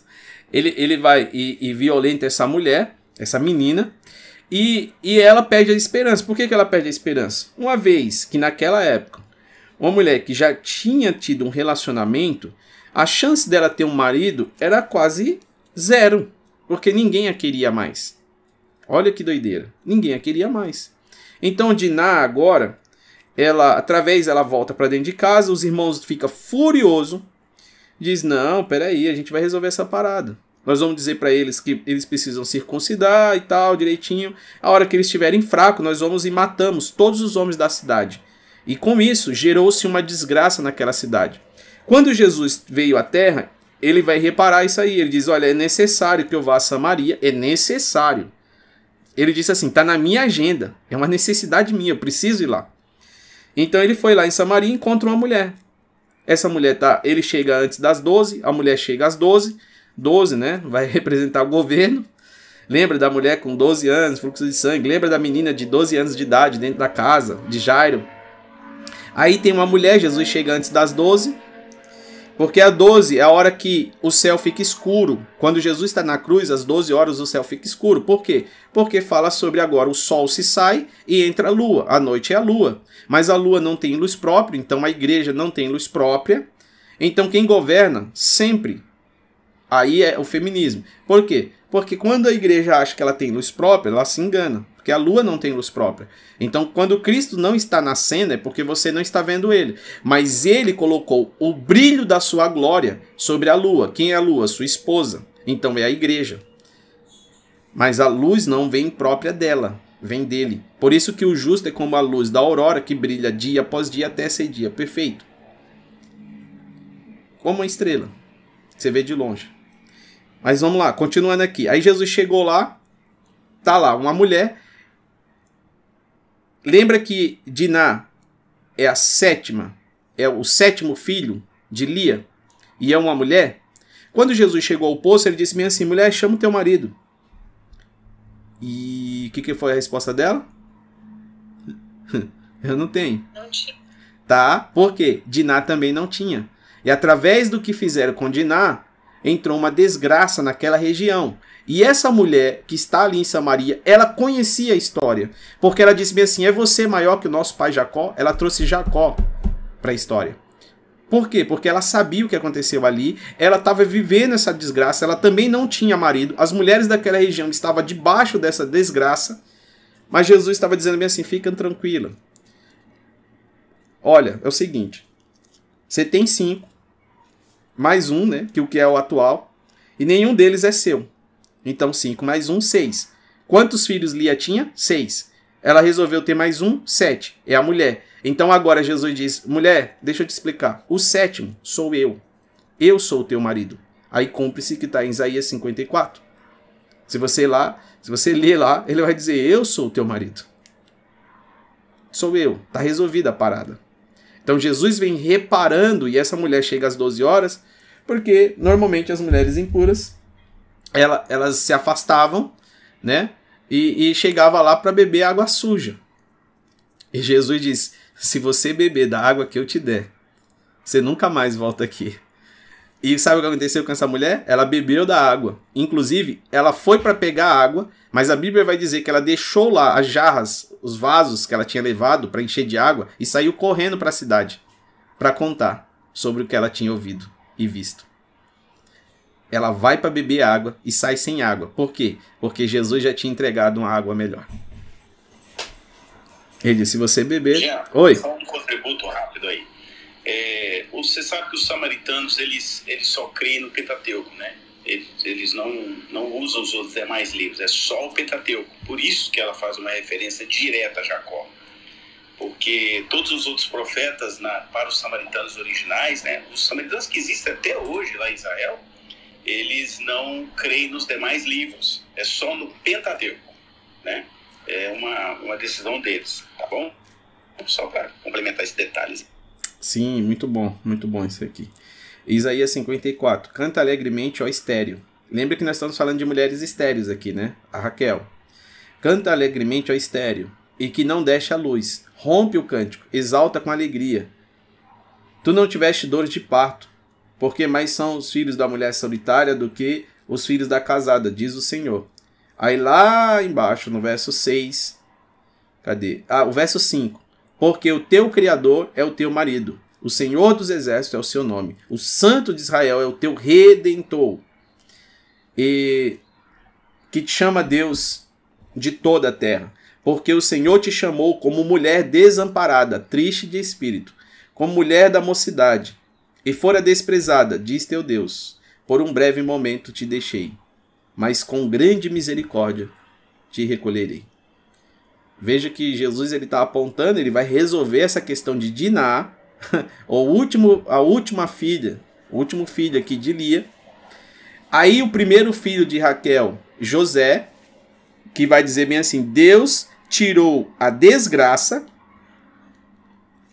O verso 34, o verso 30, verso, capítulo 30, verso 24 diz assim: E chamou-lhe José, ele acrescenta. José, ele acrescenta, dizendo: Acrescentou-me o Senhor Jeová ainda outro filho. E aconteceu que, após Raquel dar a luz a José, Jacó disse a Labão: Despede-me, a fim de que eu vá para o meu próprio lugar e para o meu país. Uau! Então aqui, olha só, quando Raquel voltou a dar filhos, pela primeira vez ela está dando filhos, quando ela deu filho, o que, que Deus está dizendo o seguinte? Jacó entendeu, dizendo bem assim: opa, chegou a hora de sair daqui. Chegou a hora de ir embora. E eu vou para casa. Então ele vai para Labão e diz: ó, despede-me, a fim de que eu vá e retorne para o meu próprio lugar. Isso fala sobre sinais. A vida de José, o sinal, ó, o José na vida de Jacó. São três sinais. Deixa eu pegar aqui os três sinais.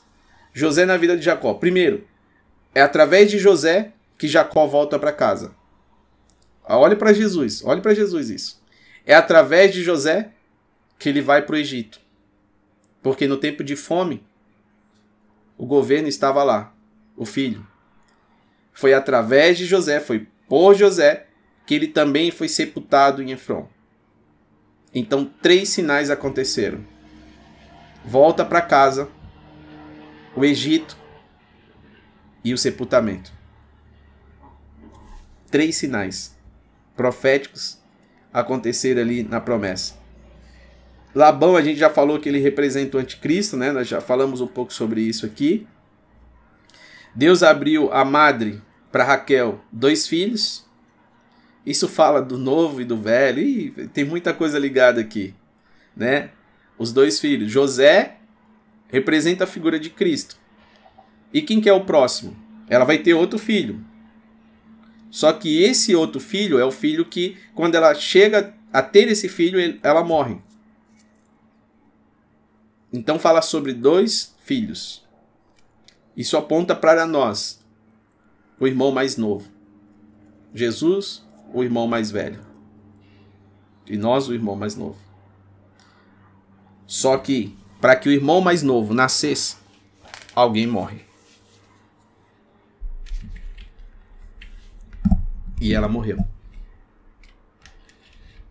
Então veja quanto de sinais proféticos nós temos aqui nesse texto. Eu queria ler, para finalizar essa parte aqui, a gente continua lendo, só agora Isaías 4.1. O feminismo na Bíblia.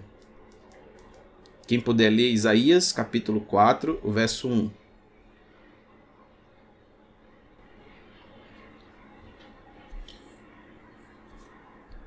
Isaías capítulo 4. Pede para Raquel, que agora eu tô ocupada aqui. Ah, amém, amém. Tem alguém aqui que pode ler? Subiu aí, Raquel. Eu leio aqui. Ah, pode ser, pastor. E sete mulheres naquele dia lançaram mão de um homem, dizendo: Nós comeremos do nosso pão e nós vestiremos do que é nosso.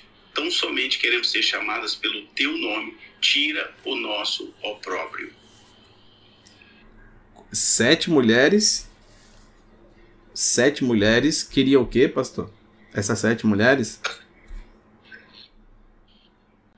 Um homem. Ó, ela queria um homem. Mas para quê? Ela está dizendo bem assim: nós mesmas providenciaremos as nossas comidas e roupas. Hum. hum. Lembra de Adão e Eva? Comeu, ficaram sem roupa. nós mesmos providenciaremos. Ela está dizendo: sabe por que eu quero as sete mulheres? Apocalipse são quantas cartas, pastor Adilson? Quantas cartas às igrejas? Sete e sete igrejas. Ah, então fala sobre sete mulheres. Igrejas que tentam ser independentes. Dizendo bem assim. Né? Isso, isso. Então tá dizendo o seguinte: essas sete mulheres, ela diz bem assim: olha, sabe por que, que eu quero casar? É só para dizer que eu tenho um marido. Mas pode ficar tranquila, porque nós mesmas providenciaremos as nossas comidas e as nossas roupas. Apenas case conosco, para nos livrar da vergonha de ser solteira. Só isso. Olha o perigo. Provisão da comida e da roupa. E o que, que Jesus ensinou? E o que, que aconteceu com Adão e Eva? Ela, independentemente, ela se torna independente quando ela não espera Adão mas ela preferiu comer e depois servir a ele com aquilo que havia comido. E quando eles olharam para si, eles estavam sem roupa. Uma igreja independente. Ela busca alimento em si mesma, porque nos últimos dias, nos últimos dias, isso está surgindo em diversos lugares. Pessoas que têm se alimentado daquilo que ele mesmo quer. Tem inclusive modificado textos e contextos para alimentar a sua própria vontade. E aí tem se vestido com quê? Com vestes próprias. Só que não passa de trapos de imundícia. E com os trapos de imundícia, nós não retornaremos para casa. Sem as vestes que ele nos deu, é impossível retornar para casa. Por isso que nós precisamos ser alimentados por ele. E as vestes têm que ser a dele. Lembra da parábola de Jesus na festa das bodas do cordeiro, que ele vai preparar uma, uma roupa especial para a festa, e teve um convidado que resolveu ir com a roupa que ele quis. E aí o Senhor chegou e disse: Minha senhora, como é que você entrou aqui com essas vestes? E ele ficou mudo. Então disseram para ele: Ó, amarra os pés e as mãos e lança ele ao fogo. O Senhor está nos sinalizando é sobre essa ideia do feminismo, o quanto isso é perigoso.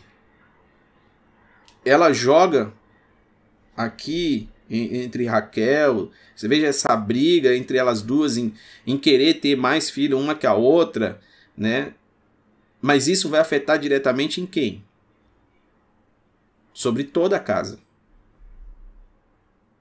E Jacó, ele vai, ele vai participar disso aqui. Porque ele falou: Olha, eu não sou Deus para definir quem vai ter filho. E eu não sou Deus. E ela disse: Dai-me filho, senão eu morro. E aí começaram a buscar servas para colocar, para ter filhos. Porque ela está preocupada no seu interesse. No seu próprio interesse. Fique à vontade aí, pastora Dilson, se quiser comentar alguma coisa. Ana, Raquel também está por aí. Quem quiser subir, só levantar a mãozinha. Nós vamos continuar lendo para finalizar. Então nós paramos no 24, né? Pode ler até o, o 40. Do 24 até o 40. Peraí, deixa eu ler. Deixa eu ver. É, Jesus, abre a minha Bíblia, fazendo favor, Senhor. Aí até o 24, do 25, né? Logo depois que Raquel deu a luz. Eita, que eu mudei a versão da Bíblia. Peraí que eu vou parar. Peraí. Gente, desculpa. Tranquilo. Ó, até o 27, até o 27 tem um mistério aqui. Ah. Tem um mistério aqui sobre os nossos dias. Aí a gente continua até o 40. Depois que Raquel deu a luz a Jacó, desculpa, depois que Raquel deu a luz a José, Jacó disse a Labão: Despede-me a fim de que eu vá para o meu lar, para a minha terra. Dá-me as minhas mulheres pelas quais trabalhei para ti e os meus filhos, e deixa-me ir, pois sabes o serviço que te prestei. Labão lhe respondeu: Se tem achado favor aos teus olhos, fica comigo, pois tenho percebido que o Senhor me abençoou por amor de ti. Nossa. E disse mais: Determina o teu salário e eu pagarei. Ao que Jacó lhe respondeu: Tu sabes como trabalhei para ti e como cuidei do teu rebanho, porque o pouco que tinha antes da minha chegada muito se multiplicou. E o Senhor te abençoou desde que vim para cá. Agora, porém, quando trabalharei também por minha casa, agora, porém, quando trabalhei, trabalharei também por minha casa, então Labão insistiu: Que devo dar-te? Então Jacó respondeu: Não precisas dar-me nada. Voltarei a apacentar teu rebanho e a cuidar dele se aceitares isto. Passarei hoje por todo o teu rebanho, separando dele todos os salpicados e malhados, e todos os escuros entre as ovelhas, e os malhados e salpicados entre as cabras este será o meu salário. De modo que a minha justiça responderá por mim no dia de amanhã, quando verificares o meu salário diante de ti. Tudo o que não for salpicado e malhado entre as cabras e escuro entre as ovelhas e for achado comigo será considerado furtado, ou seja, roubado, né? E Labão concordou, dizendo: Seja conforme a tua palavra e separou naquele mesmo dia os bodes listrados e malhados e todas as cabras salpicadas e malhadas. E tudo que havia e tudo em que havia branco. E todos os escuros entre os cordeiros os entregou ao cuidado dos seus filhos. E distanciou-se de Jacó. Três dias de caminhada e Jacó continuou a cuidar do restante dos rebanhos de Labão então Jacó tomou varas verdes de estoraque, de amendoeira e de plátano, e descascando nelas riscas brancas, deixou à vista o branco que nelas havia. E pôs as varas que havia descascado em frente dos rebanhos nos coxos, isto é, nos bebedouros, onde os rebanhos bebiam. E eles se acasalavam quando vinham beber. Os rebanhos acasalavam diante das varas e as ovelhas davam crias listradas, salpicadas e malhadas. Então Jacó, até aí, né?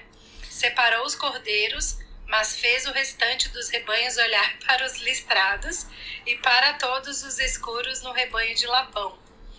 E pôs seu rebanho à parte, separando-o do rebanho de Labão. É, até aí eu continuo até o final. Pode ir até o final.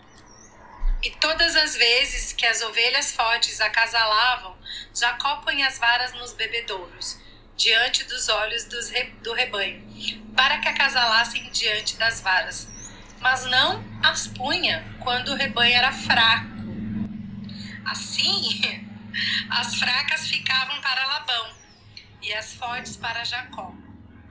E o homem enriqueceu muito e veio a possuir grandes rebanhos, servas e servos, camelos e jumentos.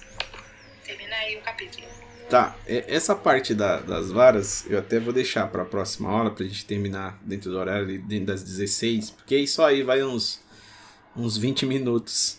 É, tem muitos mistérios aqui, mas eu voltando aqui para o 26, o regresso né, de Jacó. E Deus ele não permite em que Jacó ele vá regressar enquanto ele não houver enriquecido. E eu queria liberar isso sobre a sua vida Uh, nós estamos uh, falando muito tempo né, sobre reavivamento, nós estamos falando muito tempo sobre a volta de Cristo, os sinais estão acontecendo. O pastor Adil sempre posta ali no canal do YouTube vários sinais, vários sinais.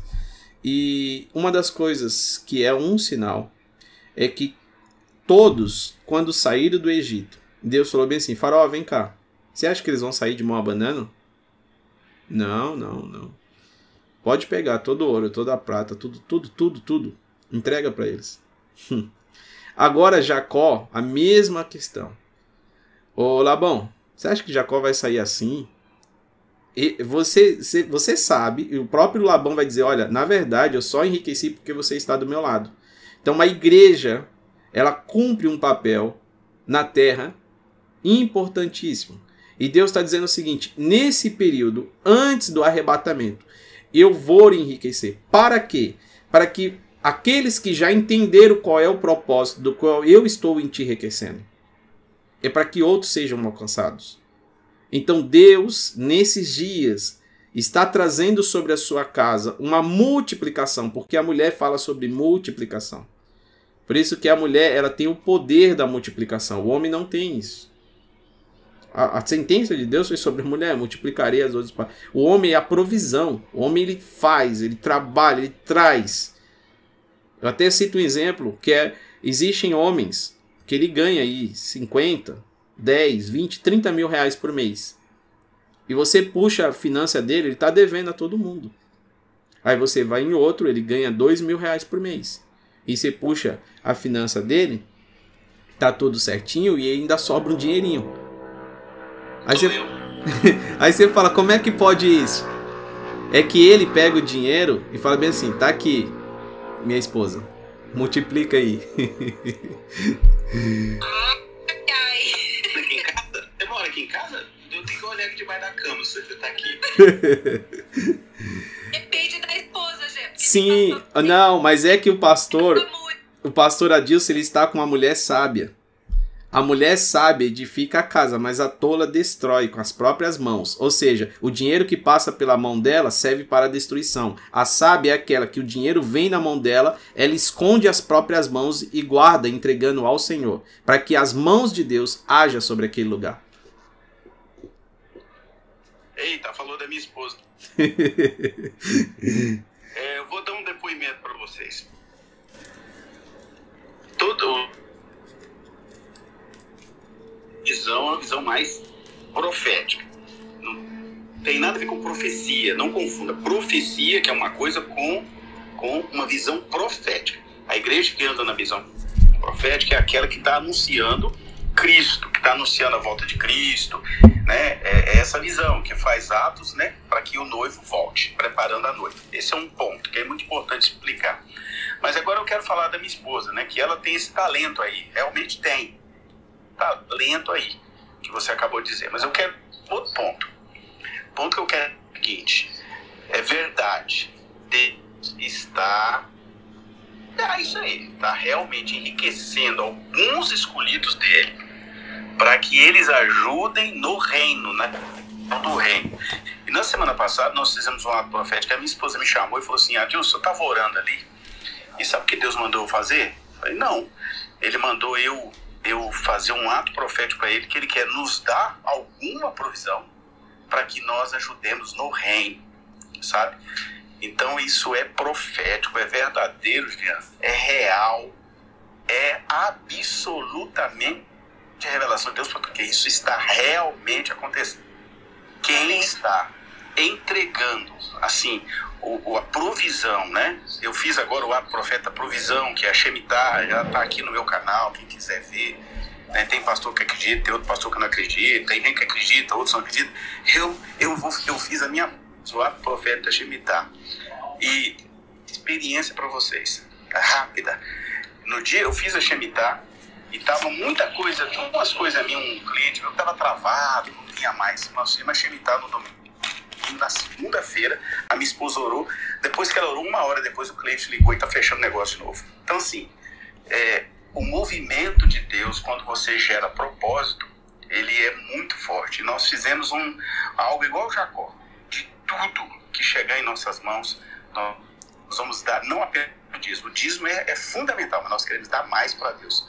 Então, eu estou percebendo Deus se movimentando hum. na vida daqueles que estão realmente dispostos a investir no reino de Deus. Amém? Só eu não poderia deixar passar, já, porque isso é Amém. Forte. Não, eu é... vivendo isso, meu Eu também. Eu tô vivendo isso, eu tô compartilhando com vocês aquilo que eu tô vivendo. E assim, é notório o que Deus está fazendo nesses dias é a multiplicação. Lembra de Noé? Nós passamos por uma quarentena, Noé passou por uma quarentena. Nós passamos por um lockdown, Noé passou por um lockdown. Deus fecha a porta, Deus coloca 40 dias ali. Só que quando Deus baixou as águas, ele disse assim para Noé: Noé, vá e multiplique. Então os filhos de Noé tiveram filhos. Os animais que estavam dentro da arca também puderam multiplicar, só fora da arca. Porque aqui está um, um, princípio. Quando eu falei sobre a esposa, né, Cristo e Cristo e a sua esposa, Cristo e a igreja, né? E é o que Deus está trazendo para as nossas vidas. Ele está dizendo o seguinte: olha, veja, o pastor Adilson é pastor. Pastor faz ovelha? Não faz. Pastor cuida de ovelha. Quem faz ovelha é ovelha. Então, se Cristo é o pastor, ele está dizendo: eu trago a provisão para as ovelhas, mas quem multiplica é a ovelha. Então, quem é a ovelha? A igreja. Então, a igreja é a mulher. Então, quem multiplica é a mulher. É a mulher que pega o sêmen, que é a semente, e multiplica. O homem não tem isso. Por isso que, quando eu falar mulher, aí você tem que lembrar também da igreja. A igreja, Deus deu uma responsabilidade para nós, dizendo o seguinte: esses dias, olha, olha o que vai acontecer com Israel. Isso aqui é profético, ó. Eu vou pegar aqui, só se você ler aí, grifa aí o Gênesis 30, 26. E o 27. Labão respondeu: é... Cadê? Quem dera achar graça aos teus olhos. Tenho percebido que o Senhor Jeová me abençoou por amor a ti. Sabe o que Labão estava dizendo? Deus só me abençoou por causa de você. Igreja, chegou a sua hora. Igreja, se coloque na posição. Deus está nos chamando, Deus está nos convocando, dizendo o seguinte: olha, existe uma promessa. Quando Jacó vai sair do Egito, ele vai sair. Quando Jacó, quando o povo vai sair do Egito, ele sai enriquecido e ele leva os despojos. Davi leva os despojos. Agora nós temos aqui a vida de Jacó. Jacó também. O que Deus está dizendo é o seguinte: a economia, a economia do mundo está na mão da igreja, não está na mão do governo. A gente está esperando de um governo e Deus está dizendo: a economia está na mão de vocês. É vocês quem multiplicam. Está nas suas mãos. Tudo que tem Labão. Oi? Deixa eu dar rapidamente para te ajudar. Eu não sou de fazer isso, mas eu tenho que cortar para te ajudar. Olha só, nós estamos na pandemia. Pois é, a minha igreja, ela dobrou de tamanho. A nossa arrecadação dobrou naquele. E a minha arrecadação pessoal, trabalhando em casa, você sabe que eu mexo com exportação, né? Trabalho em casa. Porque Deus não me deixa mais sair. Porque eu tenho que cuidar da igreja. A minha arrecadação na, no, na, no, no, período da pandemia, ela dobrou também, Gera. Eu não tive nenhum. Uma. Nenhuma. E eu vou dizer mais. deu para guardar dinheiro. Preste atenção no negócio desse. Por quê?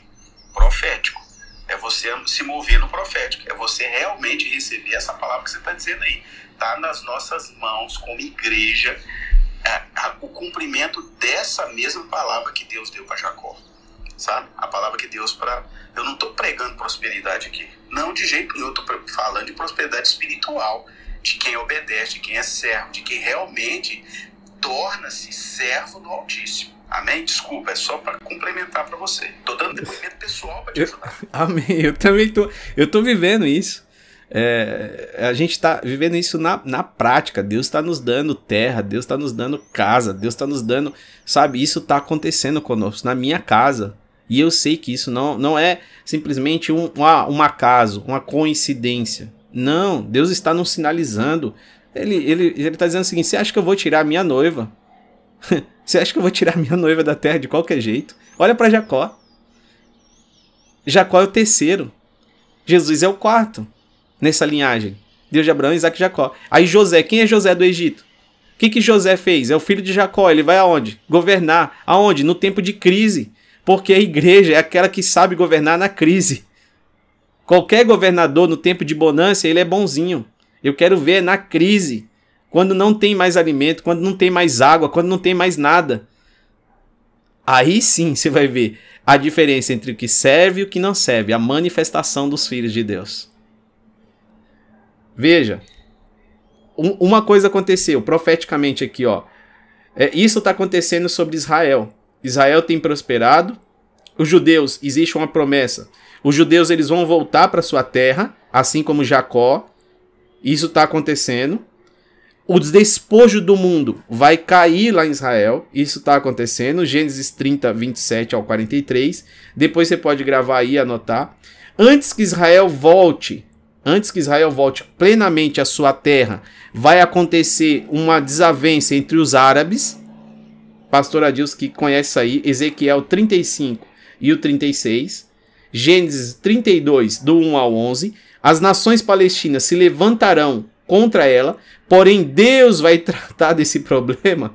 Sabe por quê? Porque Deus está dizendo que nos últimos dias Israel habitará sem muros. Ezequiel 38, 13. Habitará sem muros e viverá em paz. Isso é um acordo que acontecerá. E lembra que Jacó e Esaú eles fizeram um acordo no retorno? Quando Jacó sai da terra, ele faz um. Porque ele já está próspero.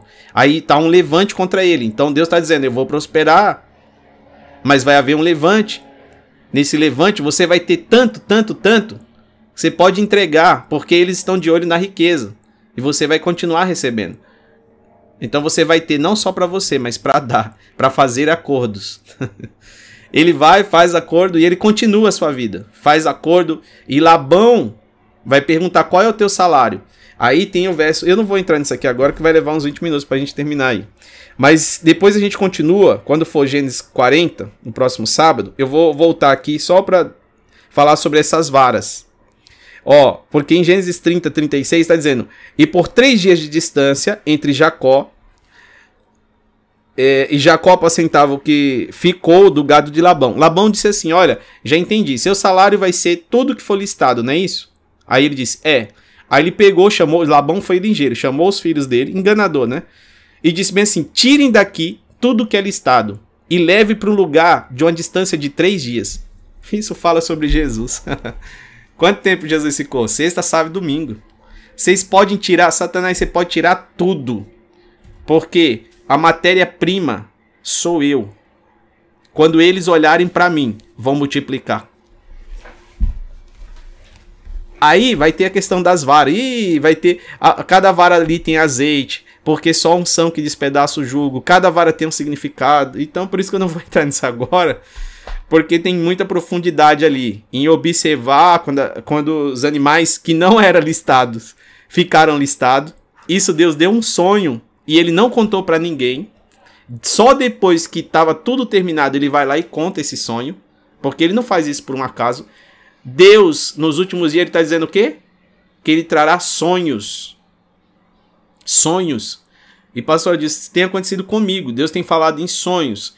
Assim, assim, assim. Eu acordo. Aqui também Aqui na minha igreja é, tá, tá, de, tá demais no bom sentido, né? Tá demais. Todo, todo dia tem uma coisa nova aqui. E a gente acorda e sabe o que faz? Eu falei, ó, se, se o sonho chegou, é porque Deus já fez, não é que ele vai fazer. Eu só preciso cumprir aquilo que estava escrito no sonho. Foi assim com José do Egito, o filho de Jacó. Sabe o que ele fez? Pai, eu tive um sonho. Sabe o que Deus estava dizendo? Esse sonho não é seu, meu filho. Esse sonho foi eu que te mostrei o que eu já fiz. Isso vai acontecer. Amém, Jean. Jean, posso só pedir pro pastor Adilson me seguir no Instagram? Porque meu Instagram mudou e, pastor Adilson, eu preciso conhecer tua igreja. Tem alguém de Itajaí que vai pra tua igreja? Preciso conhecer tua igreja. Tem sim. É, eu tenho. É que a moça de Itajaí que vai, ela, ela, o esposo dela né, mora em Balneário. Ela trabalha em Itajaí, mas mudou para Balneário. Aí ela vem todo domingo com ele. Se algum dia você precisar de uma carona, eu posso falar com eles. Você Sim. fala para mim aí a, assim direitinho, eles passam para te pegar e te devolver. E eles vêm todo domingo de Balneário para cá. Eu quero. Eu eu- tenho, eu tenho também o Jean, ele chama Jean, é outro Jean. É só que ele trabalha no mar, ele trabalha no mar, sabe? E aí ele só vem quando ele tá em terra. Então ele fica às vezes 30, 35 dias no mar, depois quando ele desce, aí ele começa a frequentar de novo, depois ele some de novo. É, é, é outro que poderia nele, às vezes vem com a mãe dele, né? Não teria nenhum problema também de trazer, que vem junto com a mãe, né? E tal. Ele sempre vem, tá? Então, Coincidentemente, dois aí tem HIV. Sim, pastor, dá pra eu ir amanhã, se você quiser. Só... Amanhã. Então, o que que eu preciso? O que que eu preciso que você faça para mim? Desculpa aí, Jean. É só você fazer um contato comigo lá no Instagram. Eu te dou o telefone da Emanuela, que é a advogada, que é a esposa do, do, do professor, e eles te trazem, eles passam lá, te pegam, depois eles passam, te deixam. Eles são muito gente boa. Muito, muito. Eu quero uma igreja pequena, eu quero uma igreja pequena. Não que eu não ame o Mevan, tá, Jean? Fique bem claro. Mas eu quero uma igreja menor. É, eu tô. se- Então. Amanhã é ceia do Senhor, tá? Aí a gente começa uma hora mais cedo, começa às 18, tá? Bênção. Deixa eu te falar. é, é, sim. Me segue aqui no meu link, porque meu Instagram mudou, pastor Adilson. Eu Ah, sou tá. errado aqui, entendeu? Tá. Me entendo. manda, no, me manda aí no aviãozinho, né? Tem um negócio chamado aviãozinho que eu vou Ah, depois pegar esse Isso. bando lá, tá bom? Eu vou fazer o seguinte, então. Não, tranquilo. Eu vou fazer o seguinte. nó- Jean, nó- a nós- propósito, gente, Oi. passa um pouquinho, mas já que é, essa noite eu sonhei com você aqui na Shekinah. Eita. Você tava aqui com Eita, glória. E aí eu tava de. Foi uma cerimônia, eu coloquei um talit, você falou assim, mas não tem um pra mim? Aí o meu filho falou, eu, te empresto o meu, você quer? aí você colocou o talit do meu filho, olha que coisa engraçada. E aí você falou assim, mas e esse kipá? Eu falei, não, kipá eu tenho um sobrando, você quer um também? E você colocou o kipá na cabeça. Olha pra você ver. Pensa bem o negócio desse. Você vê, olha só. É, é- é- vai, vai se cumprir, né? Brevemente nós estaremos por aí. Mas eu, eu vou deixar aqui aberto então rapidinho. A gente a programação em média é até às 16, mas eu vou liberar aqui para se tem alguma pergunta, se ficou alguma dúvida, pessoal que está aqui também é, na audiência, nós falamos sobre várias questões aqui. É, como eu falei, essas questões da vara aqui de Jacó, ah, quando iniciar a Gênesis 40, eu vou liberar um espaçozinho para a gente comentar um pouco mais fundo sobre isso. E é isso, desde já agradecer aqui, né?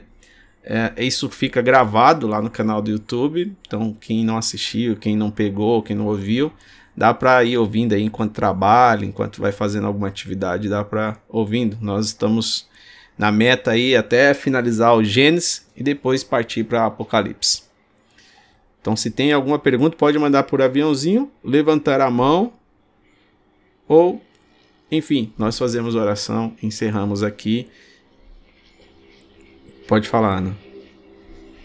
A minha pergunta não é uma pergunta. A minha pergunta é: vocês vão orar e liberar essa unção sobre nós? Porque é o seguinte, eu preciso prosperar, Jesus. Tô brincando. Não, é sério, é sério. Depois de uma palavra dessa, vocês precisam orar e mas liberar sobre o povo aí. Entendeu? Profetizar.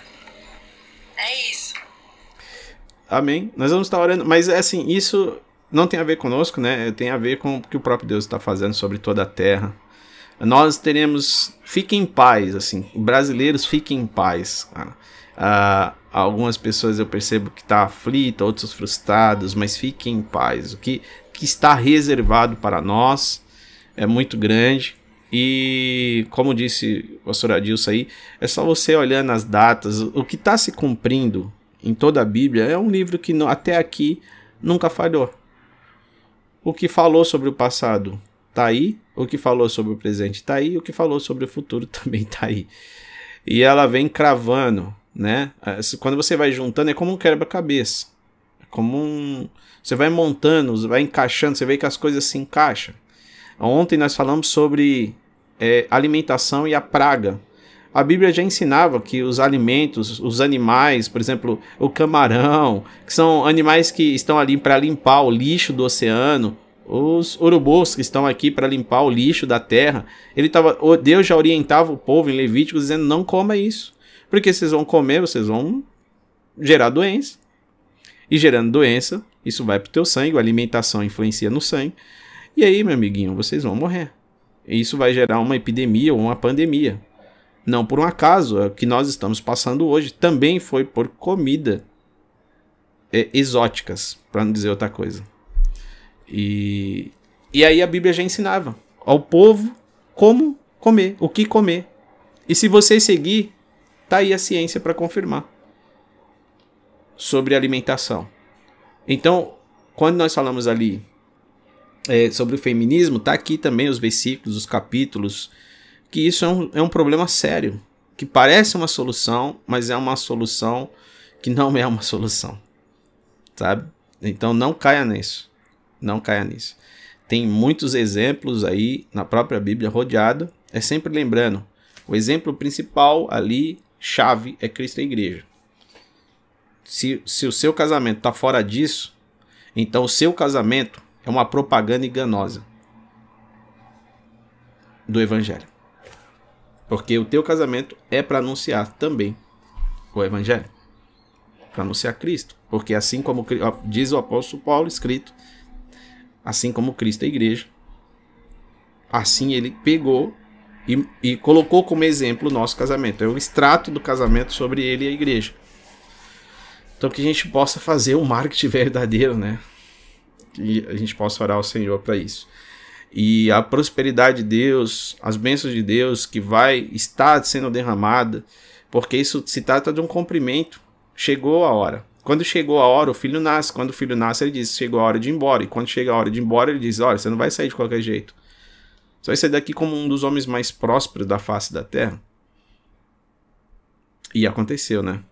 E aconteceu. Então, tudo isso para apontar para nós, igreja, para nós, filhos de Deus. Todos os filhos têm o que o pai tem. Então imagina, o seu pai é dono de tudo. Que te falta? É só você acessar aquilo que já ele colocou em suas mãos. Mas vamos lá. Então, finalizando por aqui, agradecendo a todos. Que Deus abençoe a vida de cada um de vocês.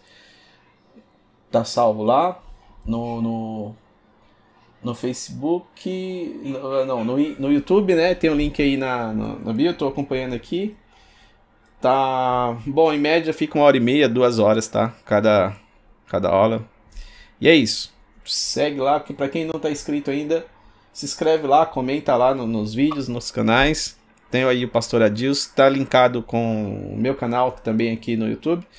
Não, a proposta não é de ganhar seguidores, mas é de quando você faz isso, o algoritmo ele trabalha para que outras pessoas sejam alcançadas. Então, um comentário, um like, tudo isso eu trabalho com isso, técnica informática, também trabalho com marketing e não busco fazer marketing sobre é, a si mesmo, né? A, a, em, em prol, ah, quero me tornar famoso. Não, quero tornar o nome de Deus mais conhecido para que várias pessoas conheçam a verdade porque conhecereis a verdade e a verdade vos libertará. A gente, o nosso trabalho aqui é só de tentar amplificar aquilo que ele falou e não é amplificar aquilo que eu estou falando, tá? Então é sempre buscar em cima daquilo que ele falou, acima daquilo que ele escreveu, tentar clarificar é, algumas questões, porque não são, não são fáceis de entender tudo, e fazer essas conexões que a gente tem feito aqui, o pastor Adilson, Samuel que estava aqui agora há pouco, e todos que passaram aqui, né? É isso, gente. Então Deus abençoe a cada um de vocês. Pastor Adilson, fica à vontade aí, se, se for possível orar por nós. Vamos sim, né? Vamos terminar com oração. Pai, eu te dou graças em nome do Pai, do Filho e do Espírito Santo. Nós te engrandecemos Jesus. por tudo que o Senhor é, por tudo que o Senhor fez, por tudo que o Senhor faz e por tudo que o Senhor fará Obrigado. pelo teu povo, Sim. os teus escolhidos, aqueles que o Senhor permitiu é, estar no Senhor e receber a redenção em Cristo Jesus. Sim. Muito obrigado, Jesus, pela vida do pastor Jean Lemuel, Obrigado. da sua casa. Que o Senhor alcance Obrigado, a sua casa. Que o Senhor continue derramando a espiritual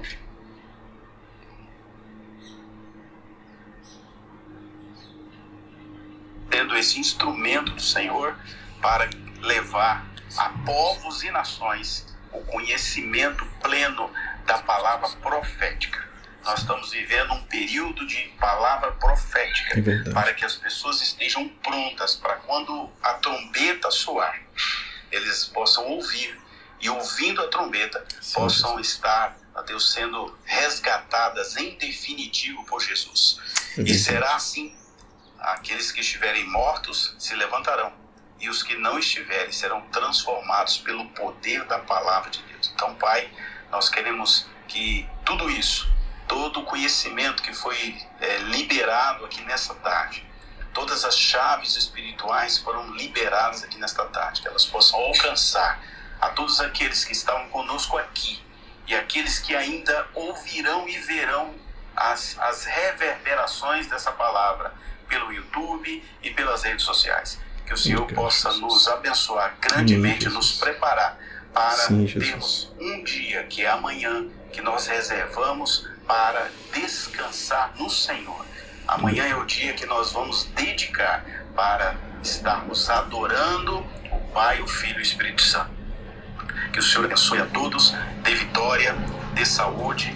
Ó Deus, visita as pessoas aqui que estão conosco aqui nesta tarde, todas elas que eu não preciso nominar. O Senhor conhece cada Sim, uma delas e conhece a necessidade de cada uma delas. Mas eu quero clamar, suplicar, porque isso está na palavra. Eu posso clamar e suplicar para que o Senhor as alcance em tudo aquilo que elas necessitam pelo poder e pela graça que há apenas no único nome sob o qual todo joelho há de se dobrar, que é Jesus Cristo, o seu único Filho, Sim, aquele que veio e voltou ao reino, aos céus, para nos dar o resgate eterno da eternidade e da vida eterna. Amém, Amém.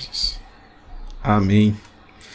Então é isso. Obrigado, Ana, a pastora Dilson, Raquel, minha esposa Cláudia que está ali embaixo. E entre tantas outras pessoas, a Fabi, Suelen, Rodrigo, Laís, também conheci pessoalmente. Kelly, Érica, Gisélia, a Giovânia tá aqui também, a a Clau também conheci pessoalmente, o Gabriel conheci pessoalmente. Olha, tô conhecendo gente, hein? É, o Totti, a Cida, o Luiz tá aí. Cadê a doutora? Doutora Nandi. Deus abençoe também. A Silvia, Elias. A Teres, eu acho que é isso, né? E, cadê aqui? Jacelma. Jacelma e Larissa. Entre todos os outros que já passaram por aqui. Tá lá gravado mais uma vez. Deus abençoe. Tenha uma ótima tarde, um ótimo final de semana. E até a próxima. A próxima vai ser Gênesis 40. E nós vamos falar um pouquinho sobre essas três, essas varas de Arão. A vara de Arão não, tem a vara de Arão também. Mas vamos falar sobre a vara de Jacó, que também pode fazer um link ali na, na vara de Arão, né? Que floresceu. Aconteceu três coisas com a vara que Arão estabeleceu. Ela floresceu. Então imagine, um pedaço de madeira velho ali que ele usava para se apoiar, para andar, floresceu, cresceu e deu frutos. É isso que Deus tem para sua vida. Que você possa florescer, crescer e dar frutos. Não por um acaso, nós estamos na primavera. Foi assim que Deus encontrou Abraão, numa primavera, debaixo de uma árvore, e ali ele recebe a promessa do seu filho, que é o fruto. Então a primavera, porque as flores já sinaliza que depois da sequência vai vir os frutos, e ali vem um fruto na sua esposa. Ela fica grávida, vem o Isaac, do Isaac vem o Jacó. E agora nós estamos também vivendo uma primavera que iniciou-se o ano da Shemitah. Amanhã Amanhã, gra... Fala disso, fala do Shemitah. Ó, amanhã é o sexto di- Amanhã é o sexto dia. Se prepare, porque amanhã é o sexto dia. E por coincidência, aqui no nosso calendário é o dia 12. Olha só isso. Eu vou na igreja